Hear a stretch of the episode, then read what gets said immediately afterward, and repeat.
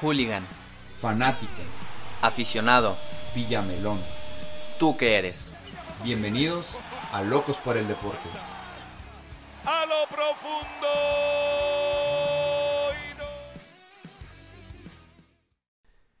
¿Cómo están a todos los locos por el deporte? Hoy en un episodio bastante futbolero está con nosotros nuestro amigo Alan por parte de debates de fútbol para contarnos acerca de cómo es el fútbol argentino y por supuesto también nosotros contar cómo vemos el fútbol mexicano. Un episodio bastante entretenido sin duda alguna, sean todos bienvenidos. Esto es Locos por el Deporte y debates de fútbol. Esto debates de fútbol, soy Alan y hoy estoy con... Con Arturo Garza de Locos por el Deporte y Horacio Torres de Locos por el Deporte. Y vamos a hablar del fútbol mexicano y argentino. ¿Cómo andan, chicos? Bien, bien, gracias a Dios. Muchas gracias por la invitación, Alan. Un placer, la verdad, estar haciendo colaboración con alguien de allá de Argentina. En lo personal, un fútbol que me gusta demasiado. No sé, Horacio, ¿qué opine también de esto? Sí, la verdad es que un fútbol que, la verdad me apasiona bastante. Este, ahorita ya vamos a platicar un poquito de, de ello contento de pues tenerte aquí, bueno, de que nos hayas invitado a, debates de fútbol y que tú pues también estés participando en un podcast con, nosotros, con Locos por el Deporte, Alan. ¿Tú cómo estás? Bien, un placer también poder eh, coordinar con ustedes para grabar esto. Y les quería preguntar también cómo, cómo nos trata la cuarentena, cómo es allá en México la cuarentena. Mira, la verdad, con, empezó, empezó muy, muy mal la cuarentena para mí. Al principio la disfrutas un poco porque las tomas como unas ligeras vacaciones, pero ya sin el deporte te empieza a calar un poco el que no puedes hacer nada, porque a mí me puedes dejar sin salir y no pasa nada, pero no me quites el fútbol. Y en la cuarentena también nos quitó de lleno el, el fútbol, entonces ahí nos está pegando duro gracias a Dios, ahorita que vamos a hablar del fútbol mexicano, están implementando o implementaron un sistema que, que nos mantiene entretenidos también con el fútbol, pero de plano, sin ir al estadio, sin presenciar los partidos en la televisión, hablando de deportes, me está tratando muy mal la cuarentena. Sí, a mí, a mí también. La realidad es que ah, no tanto como Arturo, porque por ahí como, como lo comentábamos, Alan, yo digo, trabajo, esto básicamente es, nuestro hobby, hablar de, fútbol, y por ahí salgo repentinamente. Hay otros días que me quedo en casa, y, pero cuando me quedo en casa, la verdad es que me empiezo a desesperar ya para el fin de semana, por lo mismo que decía Arturo, básicamente nuestro día a día es estar viendo deporte, fútbol, nosotros también consumimos, digo, N mil deportes y, nos gusta estar ahí en contacto con el mundo deportivo y que nos lo quiten así de tajo, empiezas a, a desesperarte. No sé tú cómo allá en Argentina lo están viviendo. No, sí, terrible. El fútbol, sin el fútbol es, es muy complicado. Sin el fútbol y, y, todos los deportes. Claro. El tema es... Eh, pero, pero el fútbol yo creo que es el que más nos apasiona a los tres, me imagino. Sí, obviamente. Bueno, a mí lo personal sí. Sí, sí, sí, sí. Sí, sí. Eh, no sé qué te iba a decir. y como te decía, no, y como te decía también que acá en Argentina está, está complicado. Además de por el deporte, yo quería hablar también de, a nivel país, que estamos en aislamiento hace ya como tres semanas, cuatro semanas, un mes.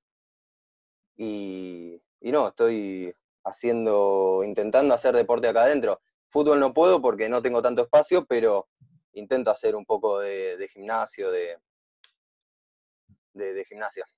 Oye, ¿allá en Argentina ya implementaron el toque de queda o, todavía no? Eh, no, tampoco sería. ¿Cómo sería? ¿Qué sería? O sea, bueno, el, toque de queda acá lo, manejan como hasta las 8 de la tarde todas las personas pueden estar afuera y a partir de las 8 de la, bueno, de la noche cualquier persona que se vea afuera de sus hogares lo encierran, no sé si por un día, por 8 horas, obviamente en la cárcel. Entonces, no sé si allá en Argentina lo implementaron. No, que yo sepa no lo implementaron. Lo único es que nada más podés salir para, para hacer las compras, para, para comprar eh, comida, eh, cosas de necesidad, necesidades básicas. Después no se puede y si te agarra la policía y no tenés un, un buen, una buena excusa, no, ahí sí te meten en, en la cárcel, unas horas, un Sí. día será. Sí, bueno, prácticamente es el toque de queda. Acá, Sí, está, acá está, acá está así igual, digo, solamente puedes salir por, por comida y los que tienen por ahí un trabajo de primera necesidad, que trabajan como, como un servidor en algún equipo, digo, en algún, un equipo, en algún trabajo que se dedique al autoservicio, proveer comida y demás, es básicamente el, donde te dejan salir. Y si no, como decía Arturo, cuídate y que, y que no te vean, ¿no?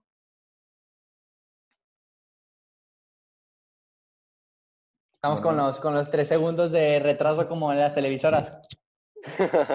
sí, no escuchaba, yo, pero creo que se trabó, no llegué a escuchar lo último. Sí, no, que acá nada más, este, si, si no tienes algún permiso especial y sales por ahí sin, sin alguna, como tú dices, con alguna necesidad y te llega a ver la policía, por ahí te, te va mal y tienes que tener una buena excusa para, para poderte escapar de, de la autoridad. Pero pues hablemos de, de lo que más nos gusta, que es el fútbol, ¿no? Sí, eso, eso. Vamos a hablar de fútbol. Si quieren pueden empezar ustedes hablando un poco de lo- cómo funciona el torneo mexicano, cuántos equipos juegan, qué otras, eh, las copas que hay, competiciones. Mira, pues, eh, el, fútbol, el, el fútbol mexicano creo que ahorita está, está en, un- en un parteaguas importante. No sé, bueno, acá en el fútbol mexicano siempre se ha conocido la primera división y la liga del ascenso. También hay segunda división, tercera división, liga premier, pero las más conocidas siempre ha sido la primera división, por obvias razones, y la liga del ascenso. Y al día de hoy, el presidente Enrique Bonilla, que es el presidente de la Federación Mexicana, acaba de, de hacer oficial, de manera oficial, que la Liga del Ascenso desaparece y se convierte en una liga de desarrollo con un total de 20 equipos. Entonces, anteriormente teníamos también un amigo que, que nos ayudó, nos, nos colaboró en, en un podcast, que Edu Torres, él trabaja en, una, en, la radio aquí en, en Nuevo León, y él nos decía que, que una buena primera división de algún país las hace sus inferiores. Y en lo personal yo me quedé mucho con eso. Y el quitar la, la Liga del Ascenso de- del fútbol mexicano, yo siento que sí es un parteaguas importante que le está pasando al fútbol mexicano de hoy en día, porque después los de primera división no van a tener esa obligación. A lo mejor sí, económicamente, porque habrá multas, pero que ya no tengas la opción de descender, creo que sí va a ser un cambio importante en el fútbol mexicano. Hoy en día se juega con, con 18 equipos en primera división. El torneo pasado, el antepasado, tuvimos el primer torneo con 19 equipos, pero hubo un caso del equipo de Veracruz que, que desapareció y ya nos quedamos con los 18. Eh, bueno, no sé qué opine también Horacio de, de, de eso, lo de la situación de la Liga del Ascenso. Sí, yo creo que estamos tocando un, un- un momento muy importante del fútbol mexicano, como bien lo comentaba Arturo, ya ningún equipo puede descender y ningún equipo puede ascender a primera división, que es lo más importante. Se juega a 17 fechas y, con un formato de liguilla. Acá el campeón eh, se da, básicamente califican lo- los primeros ocho y es una fase de, eliminación directa. Juega el 1 contra el 8, el 2 contra el 7 y así sucesivamente desde cuartos de final, semifinal y ya hay una, gran final para poder sacar el campeonato, ¿no? Para poder sacar el campeón, es lo que, así como así se juega el torneo mexicano y son dos torneos por año. Y el, en la liguilla eh, es, es, es ida y vuelta, los cuartos de final, semifinal y final, siempre es primero en el, en el inferior, en el equipo inferior que, que tocó en la tabla general, y después ya el local sería el, el que se posiciona arriba en la tabla general. Antes el fútbol mexicano era de dos grupos, antes era grupo A y grupo B, pero lo desaparecieron porque pasaban los primeros cuatro lugares de cada grupo, no, al parecer, pasaban, eh, creo que eran tres grupos, pasaban los primeros dos de cada grupo y los dos mejores tercer lugares, antes era así, pero había situaciones en donde en un grupo el cuarto lugar hacía más puntos que el segundo lugar de, de otro grupo y él no accedía a la fiesta grande que le llaman acá. Entonces, por esa razón se cambia el formato y como lo dice Horacio, ya La es de tabla una general. general y pasan los primeros ocho. Y el formato de la liga normal es el, el famoso round robin que juegan todos contra todos.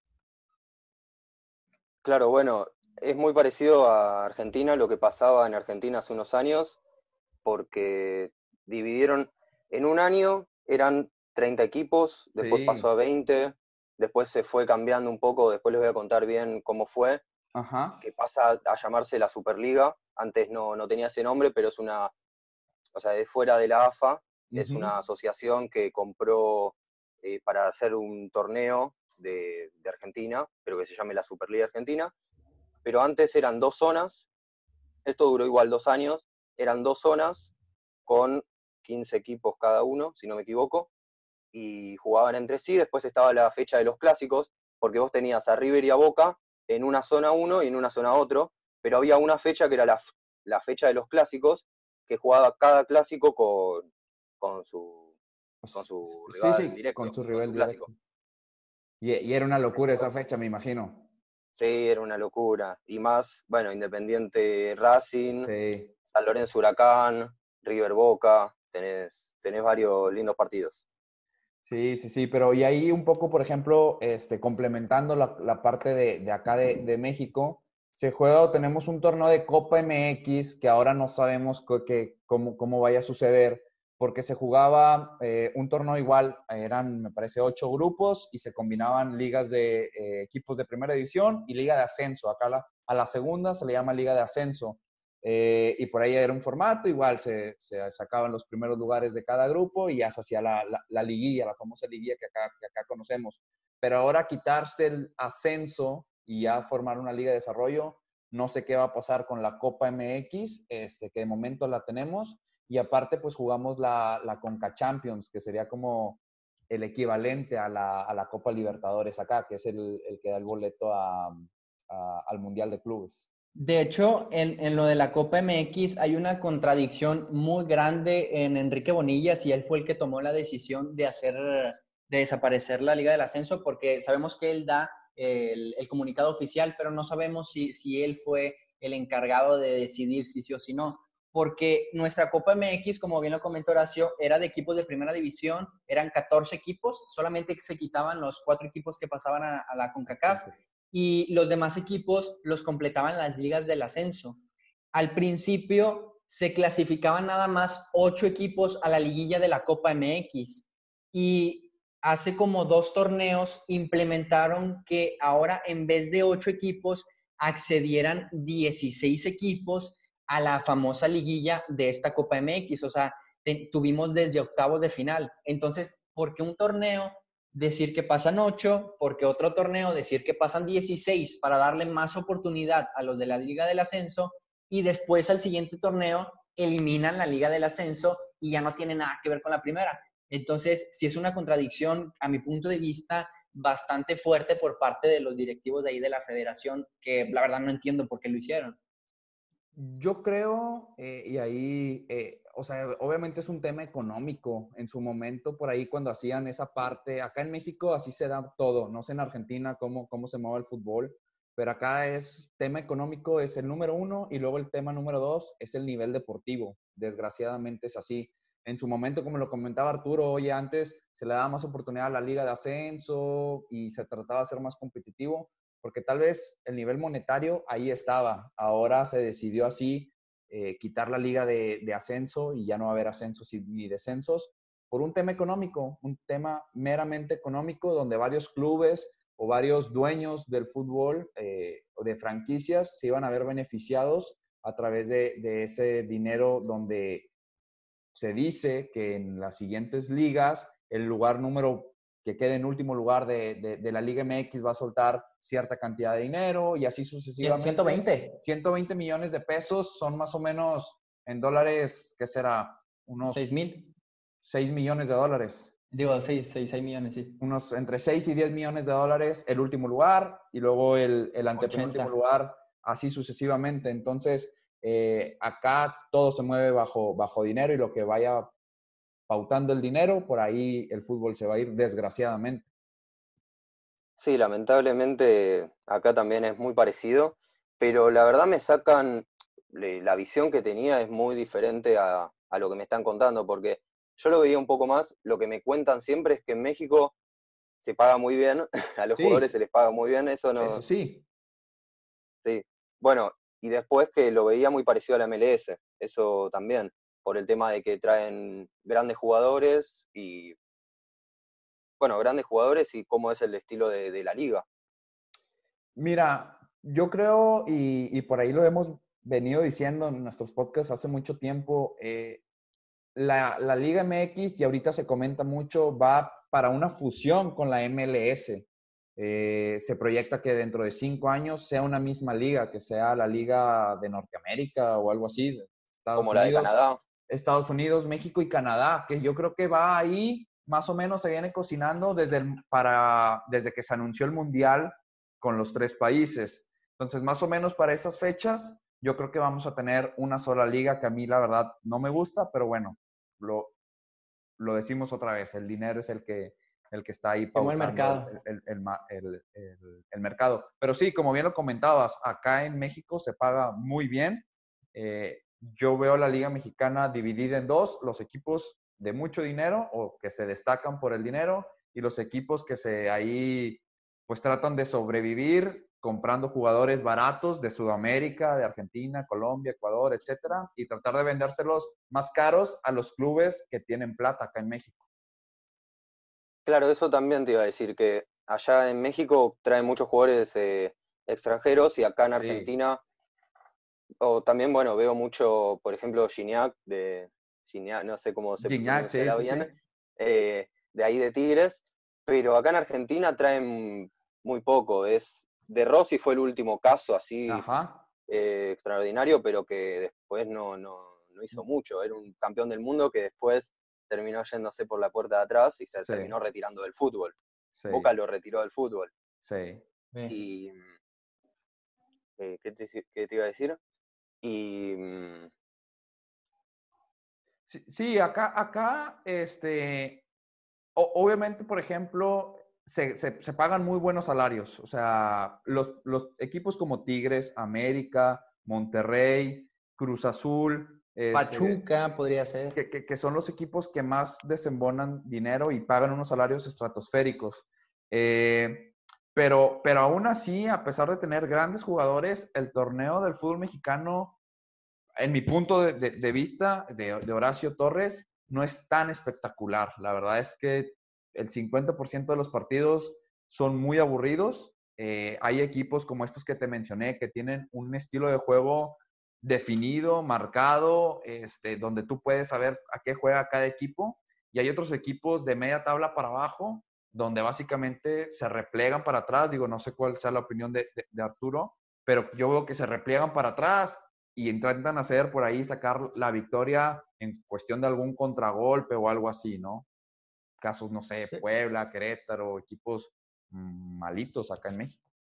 De, lo que comenta Alan, de la paga de los jugadores, creo que sí está muy dividida, como lo comenta Horacio, América, Monterrey, Tigres, eh, por ahí Cruz Azul, quizá el equipo de León en los últimos años le paga muy bien a los jugadores. En México se caracteriza por eso, por el dinero, pero no es en todos los casos.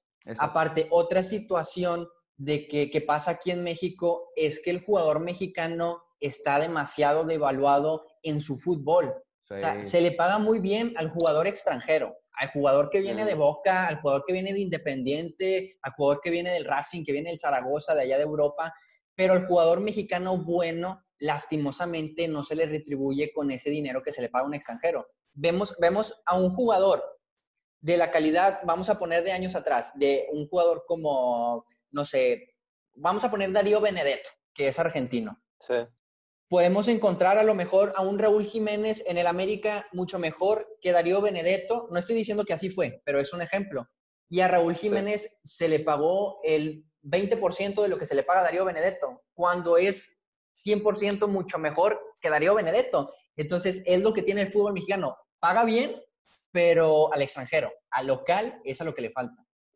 Sí, bueno, ahora con lo que con lo que está diciendo ahora se van a reír, pero me acuerdo mucho ahora de la serie Club de Cuervos, que hablaban un poco de eso, de que venía un jugador español y que les pagaba, le pagaba mucho, y después los jugadores mexicanos, ahí había también como una asociación de jugadores que, un conjunto de jugadores que, les pagaba, que, que se quejaban de esto y echaban algunos, después uno se había hecho presidente, bueno. Sí. Eh, Rafa Márquez fue el, fue el que estuvo encargado de esa pequeña reunión de los jugadores mexicanos. ese es un resumen del fútbol mexicano y complementando lo que dice Arturo, aparte de que al jugador mexicano no se le paga bien como al extranjero, al jugador mexicano se le cotiza muy alto, se le cotiza muy alto y si un, un equipo quiere contratar a un mexicano eh, de otro club, se lo venden carísimo. Igual al fútbol europeo, algún jugador que tenga un gran nivel.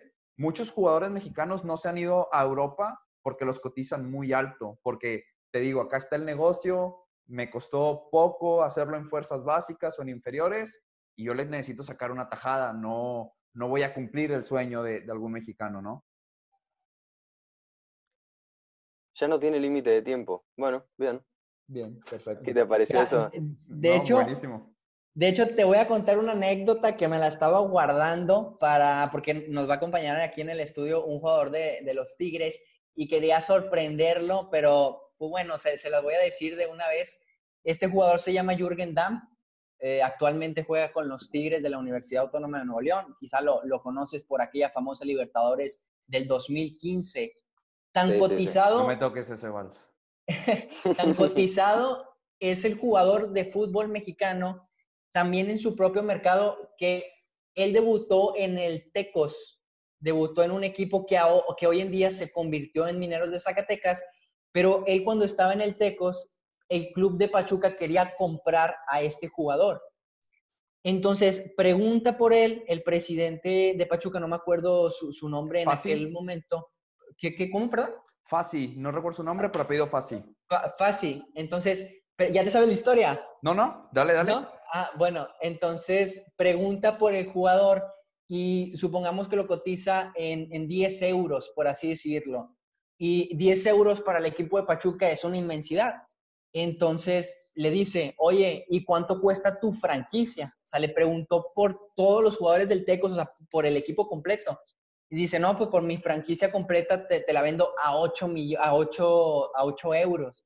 Entonces, vendían más caro a un solo jugador mexicano que a todos los jugadores de un solo equipo. Entonces, el, este club Pachuca le dijo, oye, te voy a comprar a todos tus jugadores siempre y cuando en el paquete venga Jürgen Damm, al famoso jugador que quería. Y, y, así fue la transacción de este famoso jugador al equipo de Pachuca. Tuvo que comprar todo el equipo porque el costo de un solo jugador lo elevaban hasta las nubes. Wow. No, no, no conocía, no conocía esa historia, la verdad. Sí, acá... la, verdad, una historia, la acabo de leer, yo me acabo de enterar hace una semana, lo, lo acaba de tocar por Jürgen, Jürgen Damm, por todo el tema que está pasando ahorita en el fútbol mexicano, pero sí, impresionante que te vendan un jugador mucho más caro que toda una franquicia.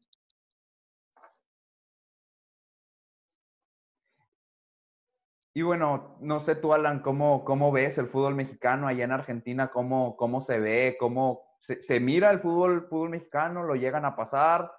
Ustedes, a lo mejor el fanático que le gusta ver fútbol de todas las ligas, es el que se entera. ¿Cómo, cómo allá en Argentina llegan a ver el, el fútbol de acá?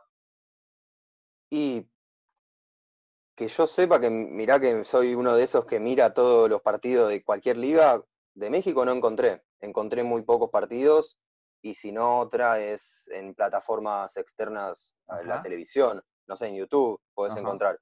Pero si no, no, no hay mucho, no hay mucho. Y después, como te decía, era el tema de, mi visión es el tema de, los salarios. No sabía que, había esto de, del cambio de la liga, como pasó acá en Argentina hace unos años, pero... Ah, les iba a preguntar también, les iba a preguntar de, lo que me decían de que iba a haber un cambio, iban a, a llevar a México, Estados Unidos y Canadá, ¿creen que va a mejorar el nivel de, la competición?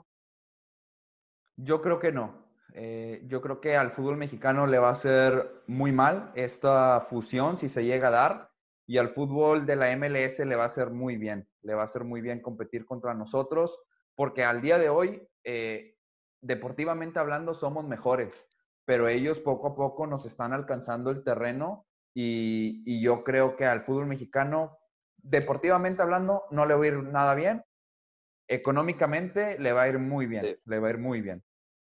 yo siento, Yo siento que le van a quitar la venda de los ojos a todos los aficionados del fútbol mexicano y veremos ahora sí en realidad cuál es nuestro nivel futbolístico a comparación de, clubes de otros países, en este caso de Estados Unidos y de Canadá. Porque, como lo comentó Horacio, nosotros participamos en una liga que se llama la Scotiabank, la CONCACAF. Esta CONCACAF es lo, pues, equivalente a la Copa Libertadores allá en la CONMEBOL. Y en este torneo, eh, los equipos mexicanos y, y los estadounidenses pasan directamente a los octavos de final.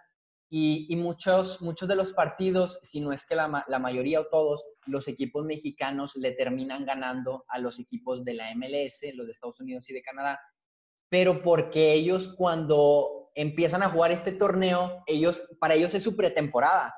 Ellos terminan su, su temporada normal y en su, en su, tienen sus vacaciones y su pretemporada somos nosotros. Y para nosotros esa, esa, esa liga la jugamos ya estando en el torneo regular. Entonces nosotros ya tenemos ritmo futbolístico, ya tenemos una pretemporada hecha, ya tenemos partidos de competencia buena atrás y, nosotros agarrarlos en una pretemporada, la verdad, sí, sí nos vemos muy ventajados en este sentido y que ya lo fusionen como una liga completa, yo siento que sí nos va a quitar la venda y se van a hacer eh, dos grupos, por así decirlo, en la misma liga los equipos como América, Monterrey, Tigres, quizá Pachuca y León sean los que sí le van a competir a los equipos de la MLS y equipos como Puebla, Querétaro, eh, quizá el Morelia, ya, ya vamos a ver una superioridad de la MLS. Una diferencia abismal en cuanto a los equipos hablando, porque hoy en día vemos que, que el Puebla le puede ganar a los Rayados, que el Puebla le puede ganar a los Tigres, pero ya estando en la MLS, no creo que el Puebla le pueda ganar al AFC Galaxy en una jornada 5 en el estadio de Los Ángeles. La verdad, no lo creo. Entonces, haciéndose esa liga, yo siento que se van a dividir en dos grupos, los equipos mexicanos que sí van a responder y los equipos mexicanos que van a quedar prácticamente fuera de competencia. Sí, pienso lo mismo. Sí, es siempre un tema económico también, porque seguramente sean, como ustedes decían, los equipos mexicanos que, van a poder sobrevivir a esta nueva liga son los que, los que tienen la plata, los que tienen el dinero. Sí, totalmente. Eh, y cada vez en el fútbol mundial yo creo que lo estamos viendo así. Mira, ahora lo que quieren hacer con el Newcastle, un equipo, sí, de mucha tradición, pero intrascendente en los últimos años o casi intrascendente en la liga inglesa, se puede convertir ahora en el mejor equipo del mundo y contratar a los jugadores que quiera. Entonces, para allá va el mercado y, tú lo decías, eh, Alan, por ahí en, el podcast y indirectamente eh, e, en el que tuviste con, de, la serie, de la famosa serie de, eh, juego, de Caballeros, pues los que van teniendo el dinero son los que se van haciendo más fuertes y lo, vimos ahí y eso no ha cambiado mucho en el, en el fútbol actual, la verdad. Totalmente, es verdad. Sí, sí, sí. Y Pero... no sé qué les parece. Sí, no sé qué les parece para, para ir pasando al fútbol argentino, pero... Sí, por favor, no sé. Después, si no, igual después vamos a seguir hablando un poco de, la CONCACAF y de, de los torneos que reemplazan a la Copa Libertadores, porque tengo esa duda de cómo fue que, surgió el cambio, porque no eran parte de la Conmebol, antes la jugaban y ahora no. Esa duda la tengo todavía. Lo tocamos eh, ahorita. Pero tú cuéntanos cómo, cómo, es el, cómo es el fútbol argentino y no sé si como comparándolo, pero es bastante distinto al fútbol mexicano. Y porque además de que tenemos... Este, perdón, ¿eh? un segundo. Sí, sí, sí. Bloqueado. Pero el fútbol argentino al principio fue como, voy a ir un poco, no sé, 20 años atrás, que teníamos el tema de la falta de dinero y todo el tiempo es, eh, siempre es tema económico, como decíamos antes, y a principios del 2016 más o menos, hay un cambio de torneo, primero empieza siendo, igual esto creo que lo dije antes, pero no me acuerdo bien si lo dije, que hay un cambio en el torneo, se divide en dos zonas, tenías en la zona A a los equipos No, bueno, eso es un poco tema de sorteo. Hacían un sorteo, no es un tema de importancia, pero no era un. Porque vos tenés en el fútbol argentino eh, Federal A, Federal B, Ajá. tenés los equipos que son más como. eh, ¿Inferiores? ama- amateur, Amateur. te, te diría. Y después tenés arriba eh, B Metropolitana, tenés la C, la D. Después, ya más arriba, tenés la B Nacional y la Primera. División.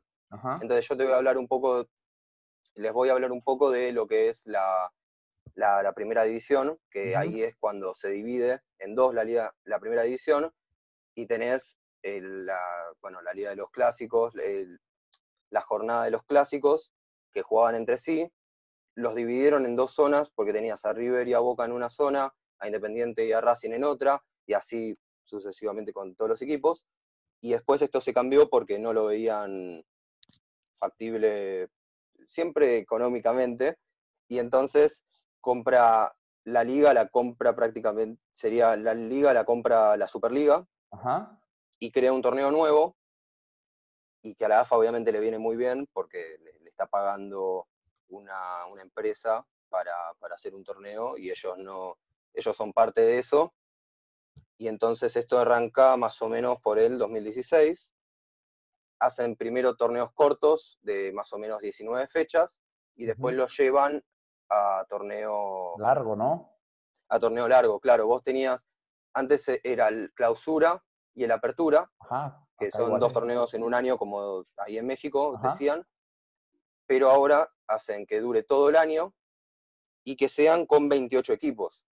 Ya es como un poco más, un poquito más largo. ¿Ahorita es así? doble. Ahora, ahora es así, sí, sí, sí, sí. Ah, Pero quieren, sí, sí, sí. Pero la diferencia con ahí, de, de ahí en México, es que eh, no existen los promedios. Ah, ok, ok. Ah. Porque les iba a preguntar, pero por lo que escuché no hay. So- los promedios son, eh, suman las últimas, antes eran dos temporadas, ahora son tres, se suman lo- la cantidad de partidos jugados, son los partidos jugados dividido eh, puntos. y eso hace que se forme otra tabla. Tenés la tabla de posiciones normal y la tabla Sí. de promedios que hace una suma de, de los, de las últimas tres temporadas. Y, de ahí sacan el, el, el, el que se va a la segunda vez. Claro, los últimos tres de esa tabla se iría a la segunda, a- sí, a la B Nacional. A la B nacional, Exactamente. perdón. Pero ahora hay mucho, no, ahora hay mucho, se quejan mucho, hay muchas críticas sobre esto porque, por ejemplo, Tigre, ¿conocen al técnico Pipo Gorosito? No, yo no, no. Yo no la verdad yo- no. bueno, dirigió a, a San Lorenzo, es un gran técnico que se fue, no tuvo, no le dieron mucha oportunidad en los clubes donde estuvo y se fue a, uy, perdón, Sí. y se fue a, mm, a Tigre, que no es un equipo muy, muy importante ahí de, de- en Argentina, y, y casi lo llevó, lo llevó a la, a la zona de Copa, de Copa Sudamericana Ajá. pero como él lo tomó al equipo en mitad de, de temporada, en los, las últimas dos temporadas habían salido últimos, Último. anteúltimos, y no les fue muy bien, entonces se terminó yendo a la B. Aunque claro. le fue muy bien, se fue a la B, y bueno, de eso se quejaban mucho eh, todos. Entonces ese es el gran debate que, que hay, que hay hoy, hoy en día. Que si es justo que un equipo pierda la categoría solo por tener una o dos temporadas malas. Acá era, acá era igual. Ah, acá era igual, eh, ahí era igual, sí. Sí, sí, sí, creo que le iba a explicar Arturo cómo. De, de hecho, si quieres, ahori- ahorita también da- das tu punto de vista porque siento que te quité la palabra, pero acá también en México existe, acá le llaman la tabla de cociente, que es exactamente como le explicas, partidos jugados dividido entre los puntos ganados en ese partido y acá, a diferencia en Argentina, solamente se va un equipo. Bueno, cuando descendía, Cuando se podía. cuando se podía descender. Entonces, solamente se iba un equipo, pero también existía ese problema. En México era muy difícil que se diera eso, pero siempre existía también ese debate en el decir que un equipo que va a descender puede ser campeón. Y, lo, y pasó en el 2009, el equipo de Jaguares eh, creo que accedió a la liguilla en ese torneo ¿no? Eh, cuando salió campeón, no me acuerdo quién salió campeón. Me, me parece que fue en el 2005. Es, que el, en el 2009 también creo que Jaguares ah, okay, clasifica Y, y, estaba por irse también a la Liga del Ascenso. Entonces existía esta disyuntiva en decir, un equipo que puede salir campeón en ese mismo torneo va a descender y es el problema de la tabla de cocientes, que ahora con quitar la Liga del Ascenso, pues ya desaparece ese problema. Claro, bueno, el, lo quieren... Sí, sí, ¿qué? Perdón. Eh, oh, bueno, que iba a comentar Horacio, en el, el 2005 también pasó eso. Sí, me parece que en el 2005 igual era Jaguares, eh, incluso él califica la famosa liguilla como, como octavo. Lo recuerdo un poco bien porque, porque descienden y es cuando no los dejan entrar a la liguilla y es cuando Tigres, que estaba en noveno, pasa a octavo y, y, es cuando, bueno, ya se da ahí una liguilla este, eliminando a la América y luego nos, nos saca rayados, este, pero, pero así yo pasó. no lo quería recordar, ¿eh? Sí, no, yo, yo lo saco, yo lo saco, no pasa nada. Este, pero, pero igual, ah, igual acá era igualito que en Argentina, pero, pero pues ya no hay. Ya nadie se va a la B, que acá es la liga de, de ascenso. Sí, sí, sí, el ascenso. Uh -huh. Oye, y ahorita que estamos hablando de la B, cuéntanos cómo se vivió allá en Argentina el famoso descenso del River Plate. De un grande. Bueno, yo soy hincha independiente que lo viví en 2013, ellos se fueron en 2011, pero no, sí, causó un revuelo impresionante. No, no, no, es, fue terrible. Por ahí es mejor que lo cuente un, un hincha de River. Un hincha de River, pero, pero sí, yo lo vi como, no me afectó tanto, pero es terrible como un equipo tan importante como River se haya ido a la B. Bueno, eso les iba a contar, justo me diste el pie perfecto, porque les quería contar también, no sé si sabían, pero además del descenso, antes existía, que ahora no, también por un, por un tema de, porque era muy injusto para, para los que venían de, de segunda división, que querían subir y no podían a veces porque los equipos, eh, los equipos de primera eran mejores, porque antes lo que pasaba era que tenías lo que se llama la promoción, que vos, sí. de esos últimos tres de la tabla de promedios, jugaban contra los primeros, eh, los primeros tres de la tabla de posiciones de, de la B. Eh, del ascenso, de la B, claro. Y entonces era también, había mucha, muchas críticas con eso porque tenían que, ellos hacían muy, eh, los equipos de, de, de, la B Nacional hacían un muy buen torneo y después venía un equipo de primera y y les sacaba a pasear y, lo, y, les ganaba siempre. Y además, otra ventaja que tenían, el partido era ida, ida y vuelta, pero si empataban, pasa, eh, quedaba en primera el equipo que, que, se mantenía el equipo de primera. Entonces ah, injusto, era como. La verdad. Sí, es, era es bastante injusto. injusto. Era bastante injusto. Que, que, a River, digo, corrígenos si, si, esto, si estoy mal, a River le toca perder este le toca perder la, eh, el, famoso, el famoso partido contra Belgrano, según yo, ¿no? Y es cuando Belgrano sube y River la promoción, la famosa promoción. Exactamente, la promoción, por eso te decía, la promoción era eso, pero River no la supo aprovechar la promoción.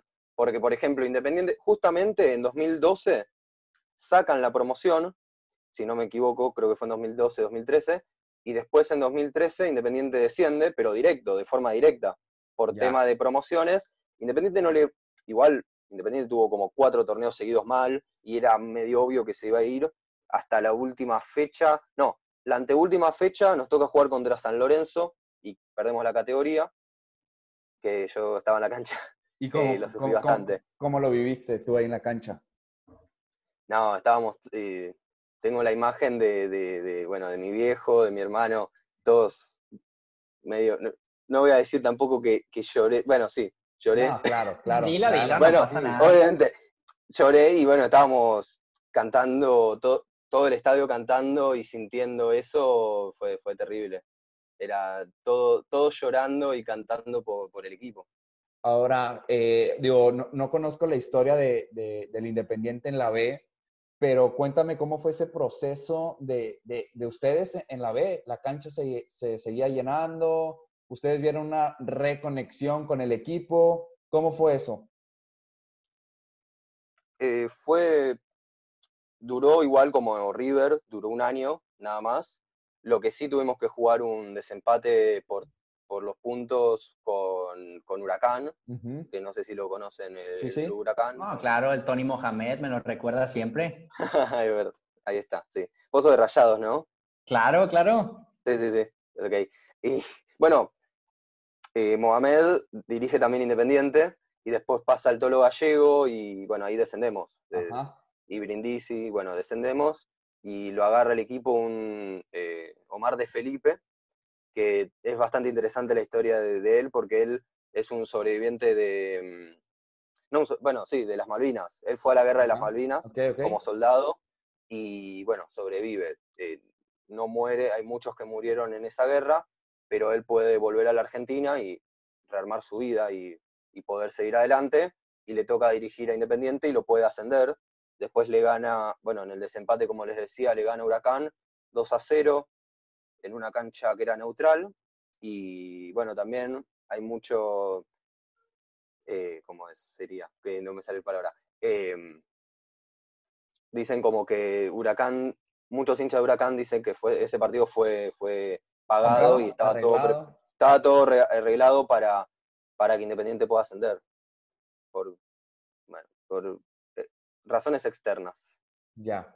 De, hecho, ese es un tema que a mí me gusta mucho en lo personal de la Liga de Argentina. Cuando yo conocí el caso de que River se va segunda, me gustó mucho el fútbol argentino en ese sentido porque acá en México el equipo de Chivas de Guadalajara, que lo denominan como el más grande del fútbol mexicano, en los últimos años ha tenido problemas con irse a la Liga del Ascenso o a la famosa B, como tú la conoces. Y yo siento que no, no se ha cambiado el tipo de formato para el descenso, pero sí ha habido unas ayu- ayudaditas para el equipo de Chivas para que no se vaya a esa liga del ascenso, porque es el más grande del equipo del fútbol mexicano. Entonces, que dejen ir a un equipo como River Plate a segunda y que acá en México lo tengan en una burbuja a las Chivas Rayadas del Guadalajara, pues la verdad habla muy bien del fútbol argentino en comparación al fútbol mexicano. Sí, no sé, igual, está bien, pasó con River, pero por ejemplo con Boca no, no, no. Es el único equipo que supuestamente no se fue al descenso. Igual no me voy a meter en eso, no quiero, no, no, no me quiero meter en eso, pero hablan mucho de que Boca nunca descendió, porque también fue como que eh, Boca estaba, es lo que me contaron igual, tampoco es que yo no, no, no estaba vivo para, para ver eso Para vivirlo, claro. pero por, para vivirlo, pero lo que me contaron es que Boca se estaba por ir a la B, a- iba a descender, pero después inventan los promedios y los todas las cosas esas y después termina no, no sucediendo eso y Boca es el único con cero descensos, como algunos tienen esa camiseta que dice cero Sí. descensos y pero bueno, eso, hasta ahí voy a decir, no, no me quiero meter en eso. No, no, no, y está bien. Lo- mira, yo te, yo te lo decía, y ah, tú que eres hincha de, de Independiente, porque acá, por ejemplo, a nosotros, eh, yo, yo soy hincha de Tigres, ya ahorita lo, lo comentamos, también nos tocó ir al descenso. Entonces, a nosotros nos pasó eh, que en el descenso como que hubo una reconexión con el, con el club eh, y a partir de ahí eh, la locura por el equipo que siempre había estado creció mucho más en, en el ascenso. O sea, veías eh, juegos, la verdad es que todos los juegos a partir de ahí yo creo que la asistencia en el estadio siempre ha sido llena y como que la locura creció. No sé en Argentina ya cómo lo, lo, vivieron ustedes y por eso te lo, te lo preguntaba. Y complementando con lo de Chivas, o sea, acá igual se hicieron muchas cosas. Famoso ahorita que Arturo lo comentó al inicio del podcast, de tener siempre 18 equipos. Hubo una temporada donde tuvimos 19 porque dijeron, o sea, el presidente dijo que cualquier equipo podía comprar una plaza y no iba a haber descenso, cuando Chivas era uno de los más involucrados a irse a la B, por así decirlo. Entonces, un equipo de, de la B compra una plaza a cuestión de, de, billetazos en primera división y, y tan tan. Chivas por ahí se, se salva y, y, no ve esa trágica de, de, jugar en la B. Ah, eso no lo tenía. No, no. Pero ¿cómo? Lo, ¿Comprar una plaza qué sería? O sea, compran el lugar de, de estar.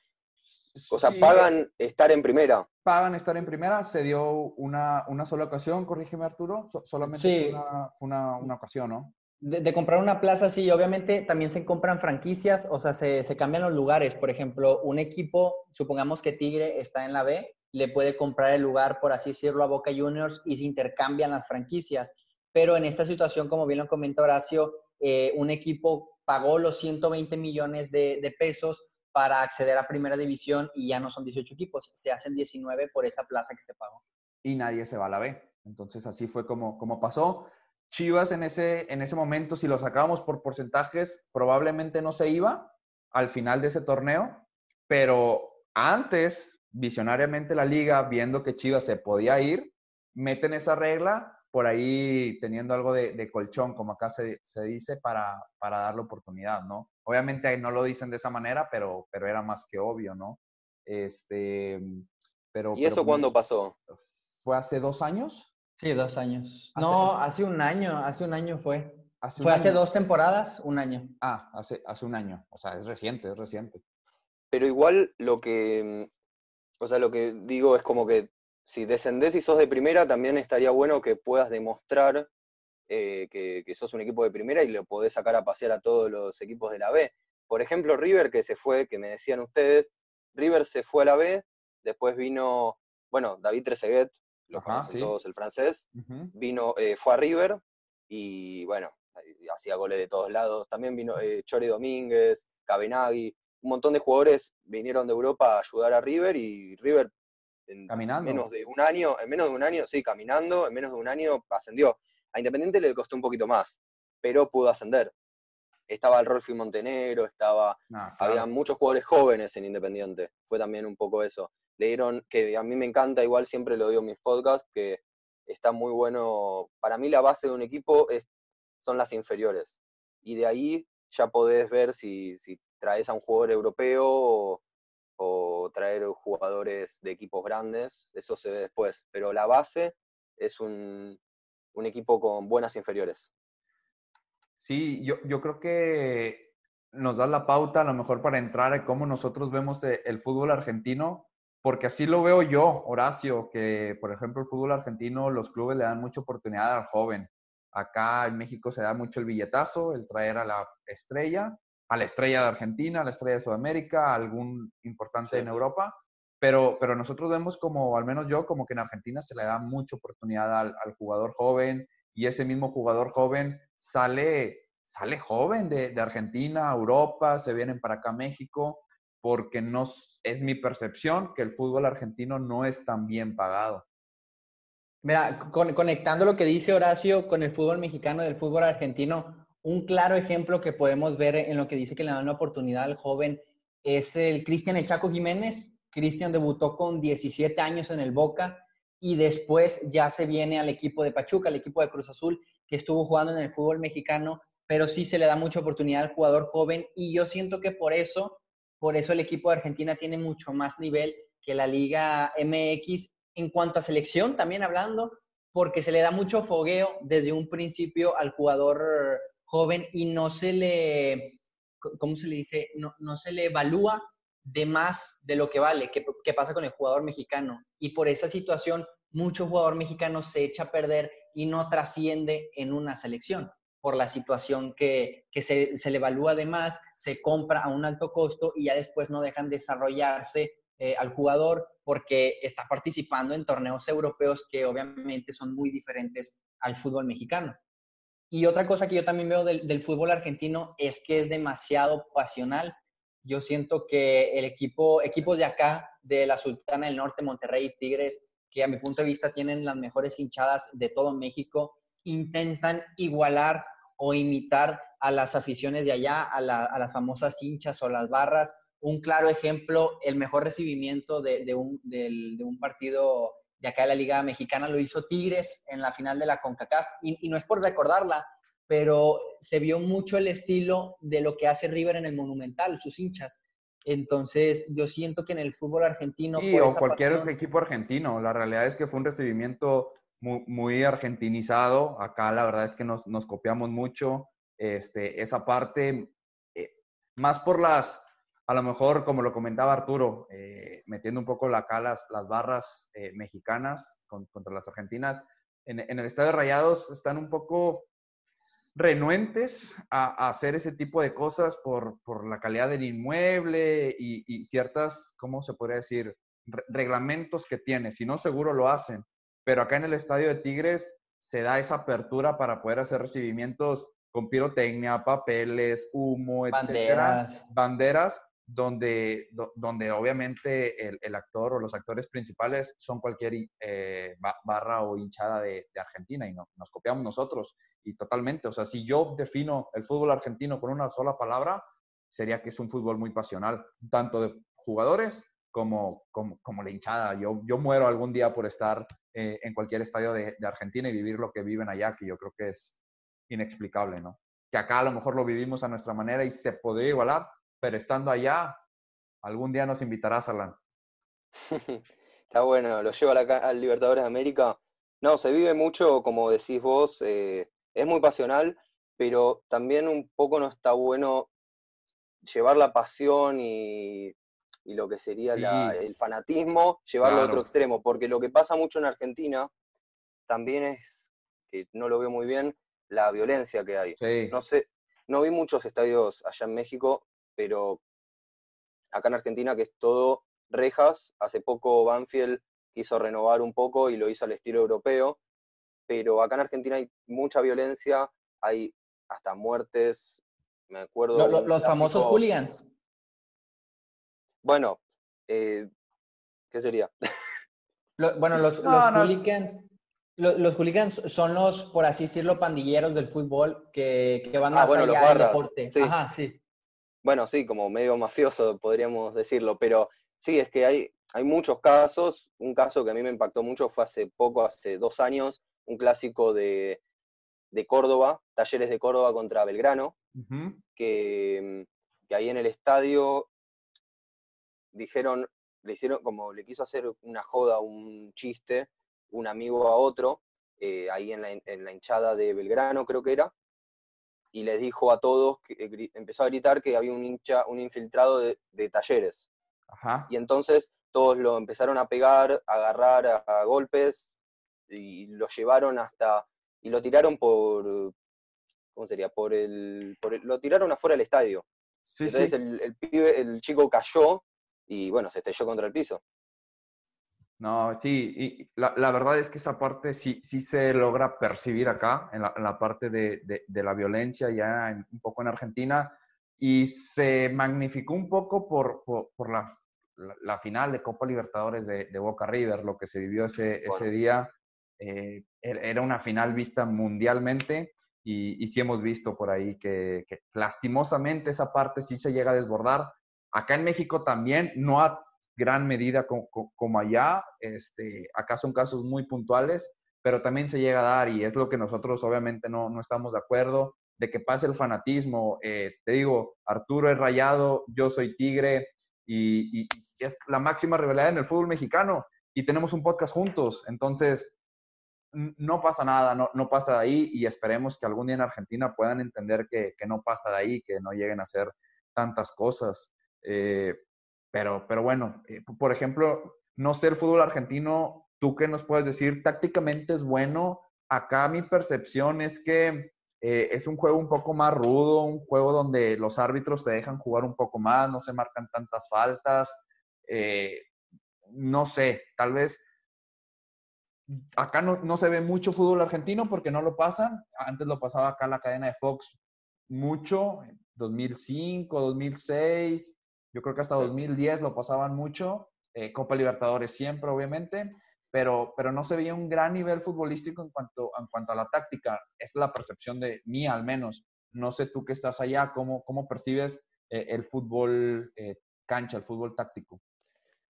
Claro, bueno, vos decís, vos estabas viendo 2005-2006, pero para mí cambia mucho en los últimos 10 años el fútbol argentino por esto de que en 2005 también, como vos decías, del fútbol mexicano era un poco más rudo y no se cobraban tantas faltas por ahí, pero ahora es lo que veo y que no veo tan bien, es que es muy cortado el juego.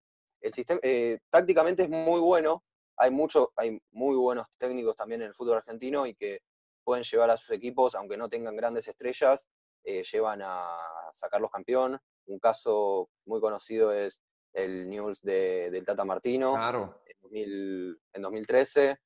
Eh, después tenés Banfield 2009, Julio César Falcioni, que después es técnico también de Boca, que lleva, bueno, lo, estaba en ese equipo James, muy joven James, Sí. eh, Tanque Silva, hay muchos jugadores, Herbiti, eran jugadores que no eran tan conocidos y que después, eh, bueno, Silva, Herbiti se van a Boca, James ahora está en el Real Madrid, o sea, son jugadores que no eran tan conocidos, pero justamente es esto de traer a los jóvenes y que puedan esos chicos, esos pibes, eh, llevar a, a ser campeón a un equipo que no, no es tan Tan popular. conocido, tan popular, ahí está importante, y lo lleva a ser importante o a ganar un torneo. Pero bueno, eh, esa es la, la visión que tengo yo y es lo también lo que quería agregar a lo que decías vos de, de la violencia, que es el famoso somos rivales, no enemigos. Claro. Sí, totalmente. So- Somos rivales, no, no, no- no enemigos. Y así se, así se debería vivir la pasión en el, en el mundo, pero pues lastimosamente mucha gente no, no, no lo hace así, ¿no? De, de hecho, Horacio también tiene una anécdota en el estadio de Rayados ahí con, con- con la barra de los Rayados. Bueno, no exactamente la adicción, que, que así se, se nombra la barra, pero sí con unos aficionados que se pasaron un poquito de tueste, por así decirlo, con Horacio. Sí, yo te digo, yo, yo iba con Arturo, eh, obviamente él con su, con su camisa de, de rayados, yo con mi camisa de Tigres, era liguilla, ¿verdad? Sí. Era una liguilla, era eh, semifinal, si no, si no mal recuerdo. Y íbamos los dos caminando, platicando entre la gente, como cualquier otro, otras personas que estaban ahí. Y pues lastimosamente yo nada más por traer una camisa amarilla o diferente a la, la de las personas, que fue básicamente dos o tres personas las que me empezaron por ahí a, a gritar y, y me aventaron por ahí una, una lata de cerveza. Gracias a Dios no, no, no me pasó nada, por ahí me, me pasó cerca, me alcancé a esquivar, pero, pero pues se vive acá también, o sea, lastimosamente también se vive acá. Y ese día hubo bronca en el estadio también, adentro, ¿no? Sí, de hecho, de hecho, yo pensé que ibas a contar esa. Ah, no, y ya sí, después me cierto. acordé lo del Tecate. No, no, no, no recordaba igual, o sea, en- en- ahí en la, en, la, en la grada donde yo estaba, eh, sé que en Argentina, corrígeme si estoy mal, ya gente visitante no puede, no puede entrar al, al- estadio.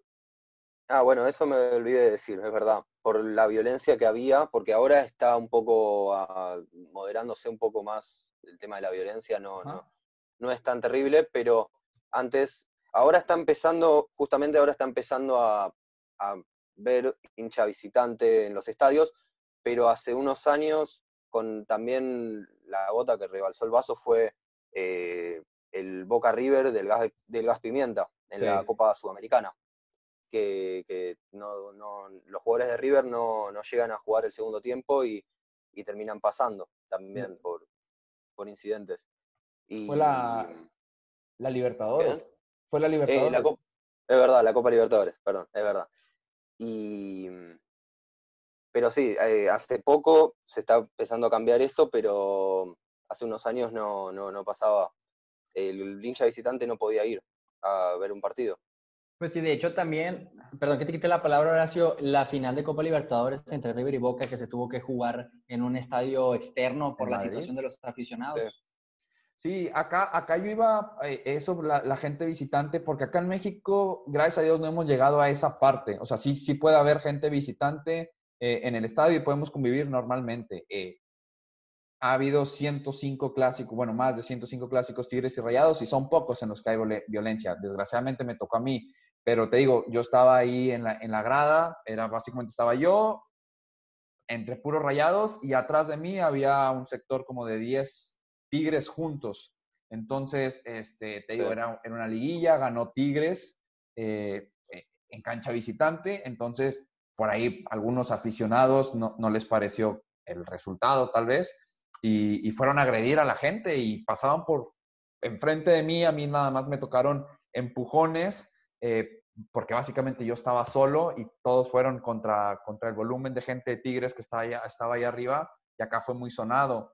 Después, eh, te digo, acá también ha habido, no quisiera tocar el tema de la violencia, pero acá también ha tocado uno o dos años más tarde, también por ahí otro aficionado de Tigres le tocó eh, por ahí en, en, en, una avenida, en una de las avenidas, se iban ahí, se encararon las dos aficiones en la, en la calle, la gente de Tigres encaró a la de Rayados y cuando vieron que los Rayados superaban en número a los de Tigres, fueron tras de ellos y desgraciadamente uno se quedó atrás y igual le, to le, tocó una golpiza, pero al igual hubiera sido exactamente igual si el Tigres hubieran rebasado el número de rayados, iba, hubieran ido en contra de ellos. Entonces, te digo, acá también se da, pero, pero bueno, yo creo que nos vamos más al tema, al tema cancha, que es lo que más nos, nos importa y, y, y la pasión con la que podemos vivir eh, este deporte, ¿no?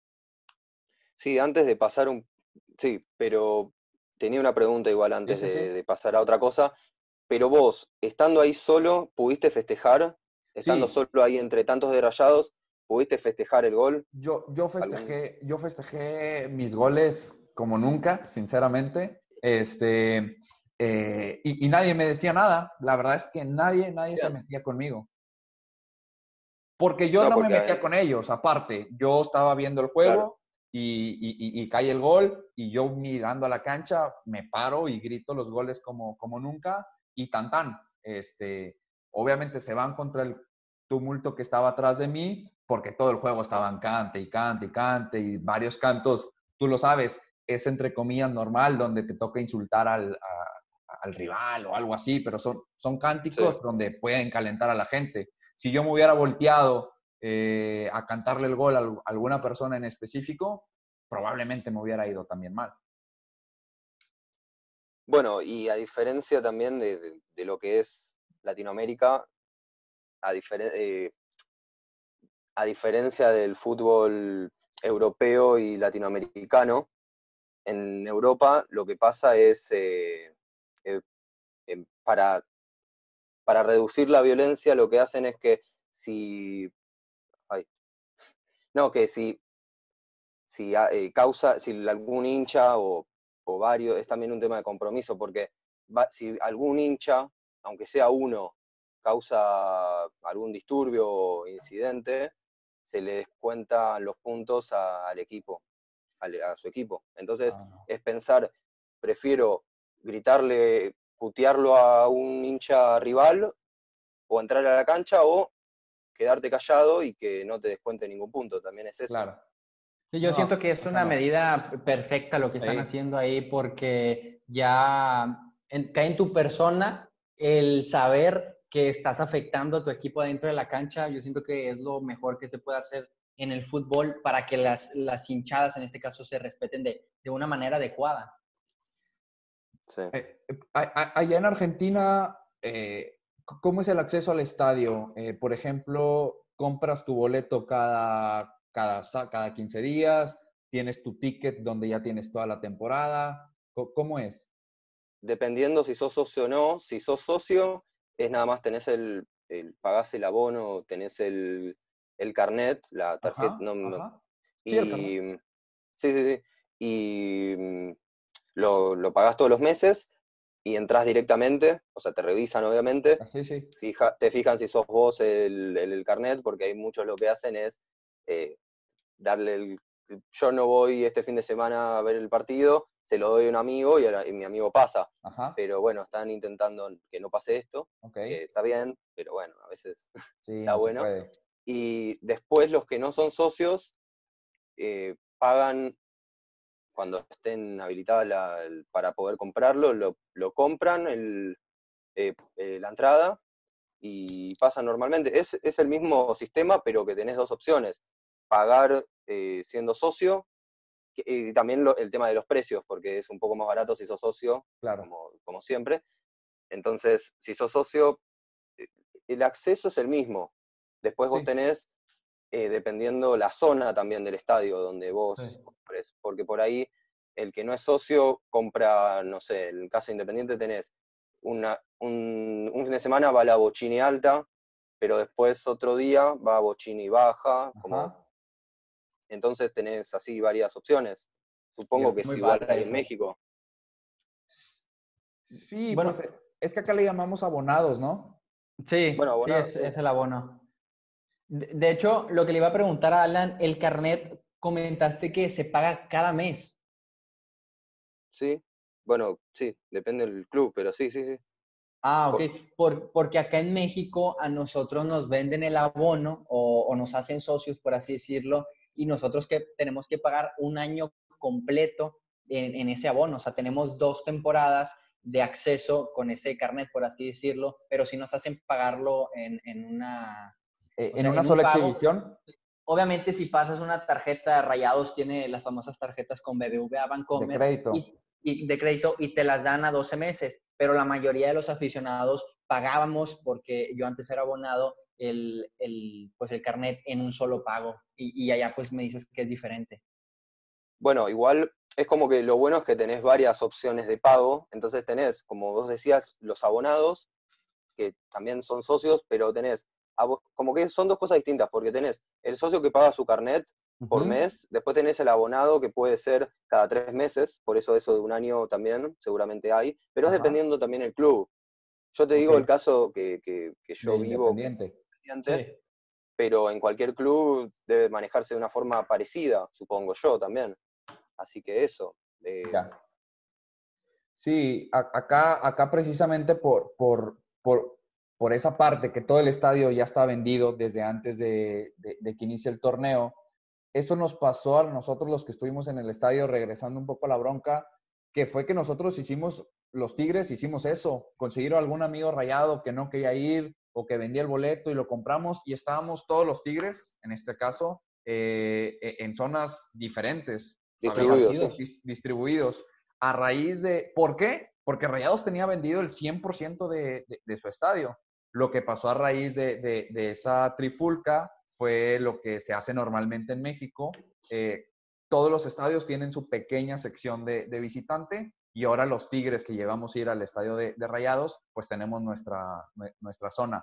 Sí sigue habiendo eh, eh, desparramados por todo el estadio, pero en mínimas cantidades y generalmente son en zonas donde el nivel socioeconómico es más alto y el nivel de violencia puede ser un poco menor.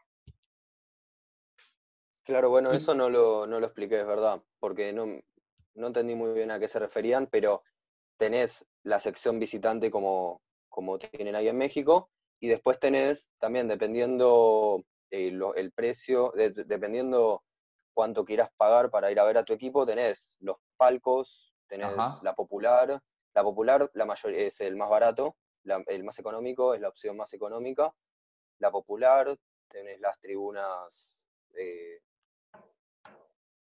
este, bueno, sí, tenés las tribunas y la popular, no, no, hay mucho más, tampoco. Ok. Eh, e, ¿Es caro? ¿Es caro entrar a, a, ver fútbol, ir a la cancha? Más o menos, ¿cuánto, cuánto, cuánto es una entrada para, para entrar ahí de Independiente? Y estoy pensando pasarlo a... De hecho, yo, aquí, tengo, que voy a hacer. aquí tengo la ¿eh? conversión. Ah, ok. No, y son... A ver, la última vez que fui, será más o menos unos mil pesos ir a ver el, partido. Dependiendo también la competición, porque Libertadores es un poco, es un poco más caro. Ponele que son 1.200 pesos para ir a ver eh, para ir a ver la Libertadores y 1.000. Igual ahora tampoco es que sepa porque eh, todo, todo el mercado es como que se está...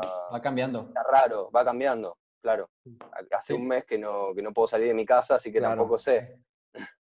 Pues relativamente para nosotros eh, esos precios son pues dentro de lo económico. En algunos de los casos el abonado sí llega a pagar ese, ese, esa cantidad porque como te comentábamos, paga todo el año. Pero si nosotros queremos, eh, queremos comprar un boleto en reventa, esos 451 pesos mexicanos, que serían los 1.200 pesos argentinos, para el, el hincha de tiros de Monterrey, sí es algo barato a como se vende aquí. Sí, acá si quieres conseguir una entrada extraordinaria serían unos 2.300 pesos argentinos, más o menos, para, entrar a la cancha. No, casi, sí, sí. Entonces, sí, es algo. Es, que siempre fue caro también, ¿no? Sí. sí.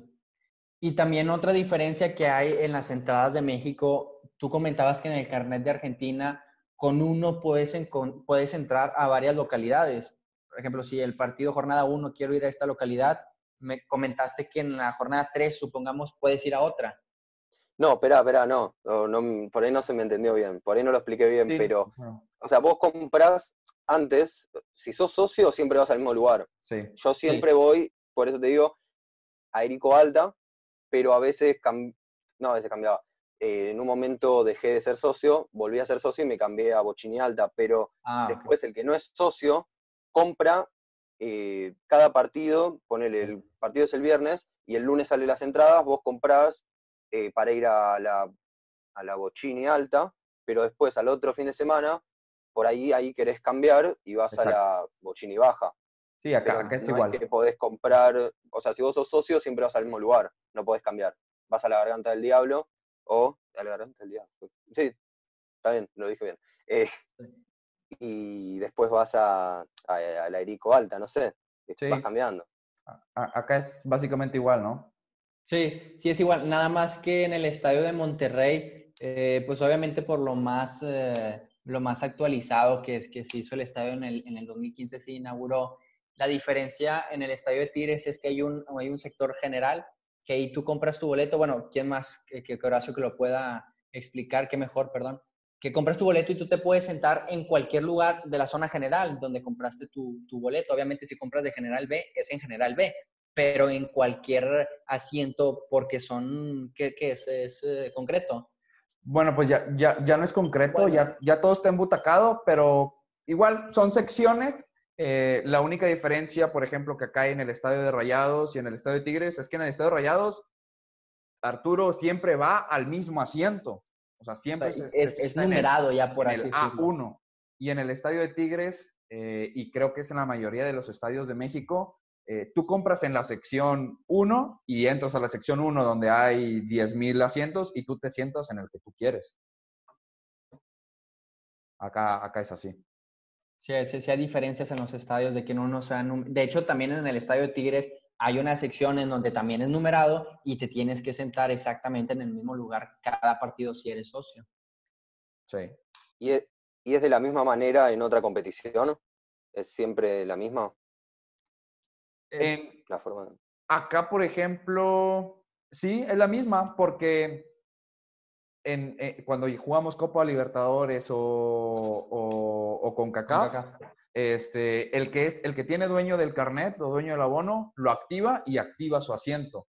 Los que queden libres o disponibles y vas y compras en una localidad general, pues es lo mismo. Tú compras, entras y te sientas donde quieras.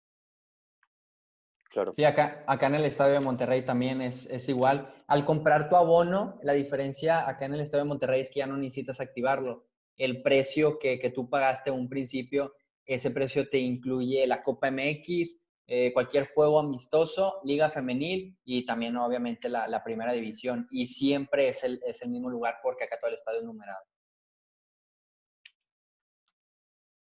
Claro. Sí, sí.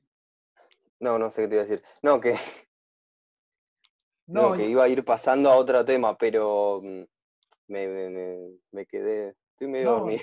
Eh, entramos, sí, ya es noche para ustedes. Este, entramos a la parte, ahorita hablábamos de, la, cualquier competición. Eh, pasamos yo creo que a la Copa Libertadores, ya también para, para ir un poco cerrando. Eh, para ustedes, ¿qué valor tiene la, la, Copa Libertadores? Acá la percepción es que vale más ganar la Copa Libertadores que la Liga Argentina o la Superliga. Tú que estás allá, ¿cómo se vive?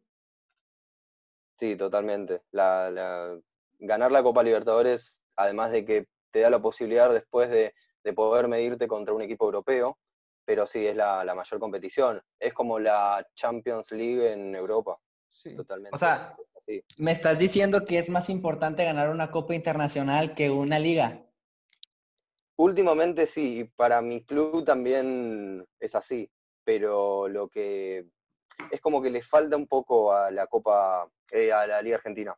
Le falta un poco de competitividad también pero en mi caso como hincha independiente la veo, lo veo así. El tema es, de vuelta me meto en el descenso, pero lo que pasó con Independiente es que le interesó más la Copa Sudamericana, o la Libertadores también, pero ganó la Copa Sudamericana en 2010 y cómo fue que en, tres, años tres años después se fue a la B, descendió. Entonces le dio más importancia, terminó último ese torneo y terminó yéndose. No sé, porque además, o sea, esa es mi opinión, porque cada uno tiene su opinión. Sí. Pero yo creo que es más importante la Libertadores que la Argentina, de que la Liga Argentina, porque además, ganando la competición de la Liga Argentina, es como que subís el nivel y vas directo, como ganás el pase a la Libertadores. Entonces se supone que es un poco más importante, como lo veo yo. ¿Ustedes cómo viven esa, o sea, la, Copa Libertadores acá? Es lo que nos llegan a pasar, te digo, el fútbol argentino no, no lo transmiten, pero sí llegan a pasar algunos partidos de Copa Libertadores y la manera en la que eh, se percibe que el argentino lo vive, pues yo creo que ya no lo acabas de resumir, es, es, es lo más importante para ustedes, ¿no? Sí, también se vive con mucha, es mucha pasión, intensidad. Y además, aunque no esté, porque a mí me pasó que, aunque no esté independiente en la, en la Copa Libertadores, eh, la seguía igual y veía todos los partidos igual, y aunque sería eso, aunque no esté tu equipo, eh, la vivís de la misma manera que esté tu equipo. Por ejemplo, me acuerdo, o sea, me acuerdo el año pasado que mm, en la Copa Sudamericana, la final era entre Colón y Independiente del Valle, y era como que todos los hinchas argentinos que, estaban siguiendo la final estaban con Colón, intentando hacer que, Colón pueda ganar su, hinchando para que, para que el club pueda ganar su propia, su primera Copa Internacional, su primera Copa, su Copa Sudamericana, claro. Pero bueno, después no la consiguió, pero estábamos todos ahí pendientes para, para ver si podía ganarla. Entonces, es, en resumen, sería eso, que aunque no esté tu equipo no, vos lo vivís de la misma manera. También habla de, la pasión que hay por la Copa Libertadores.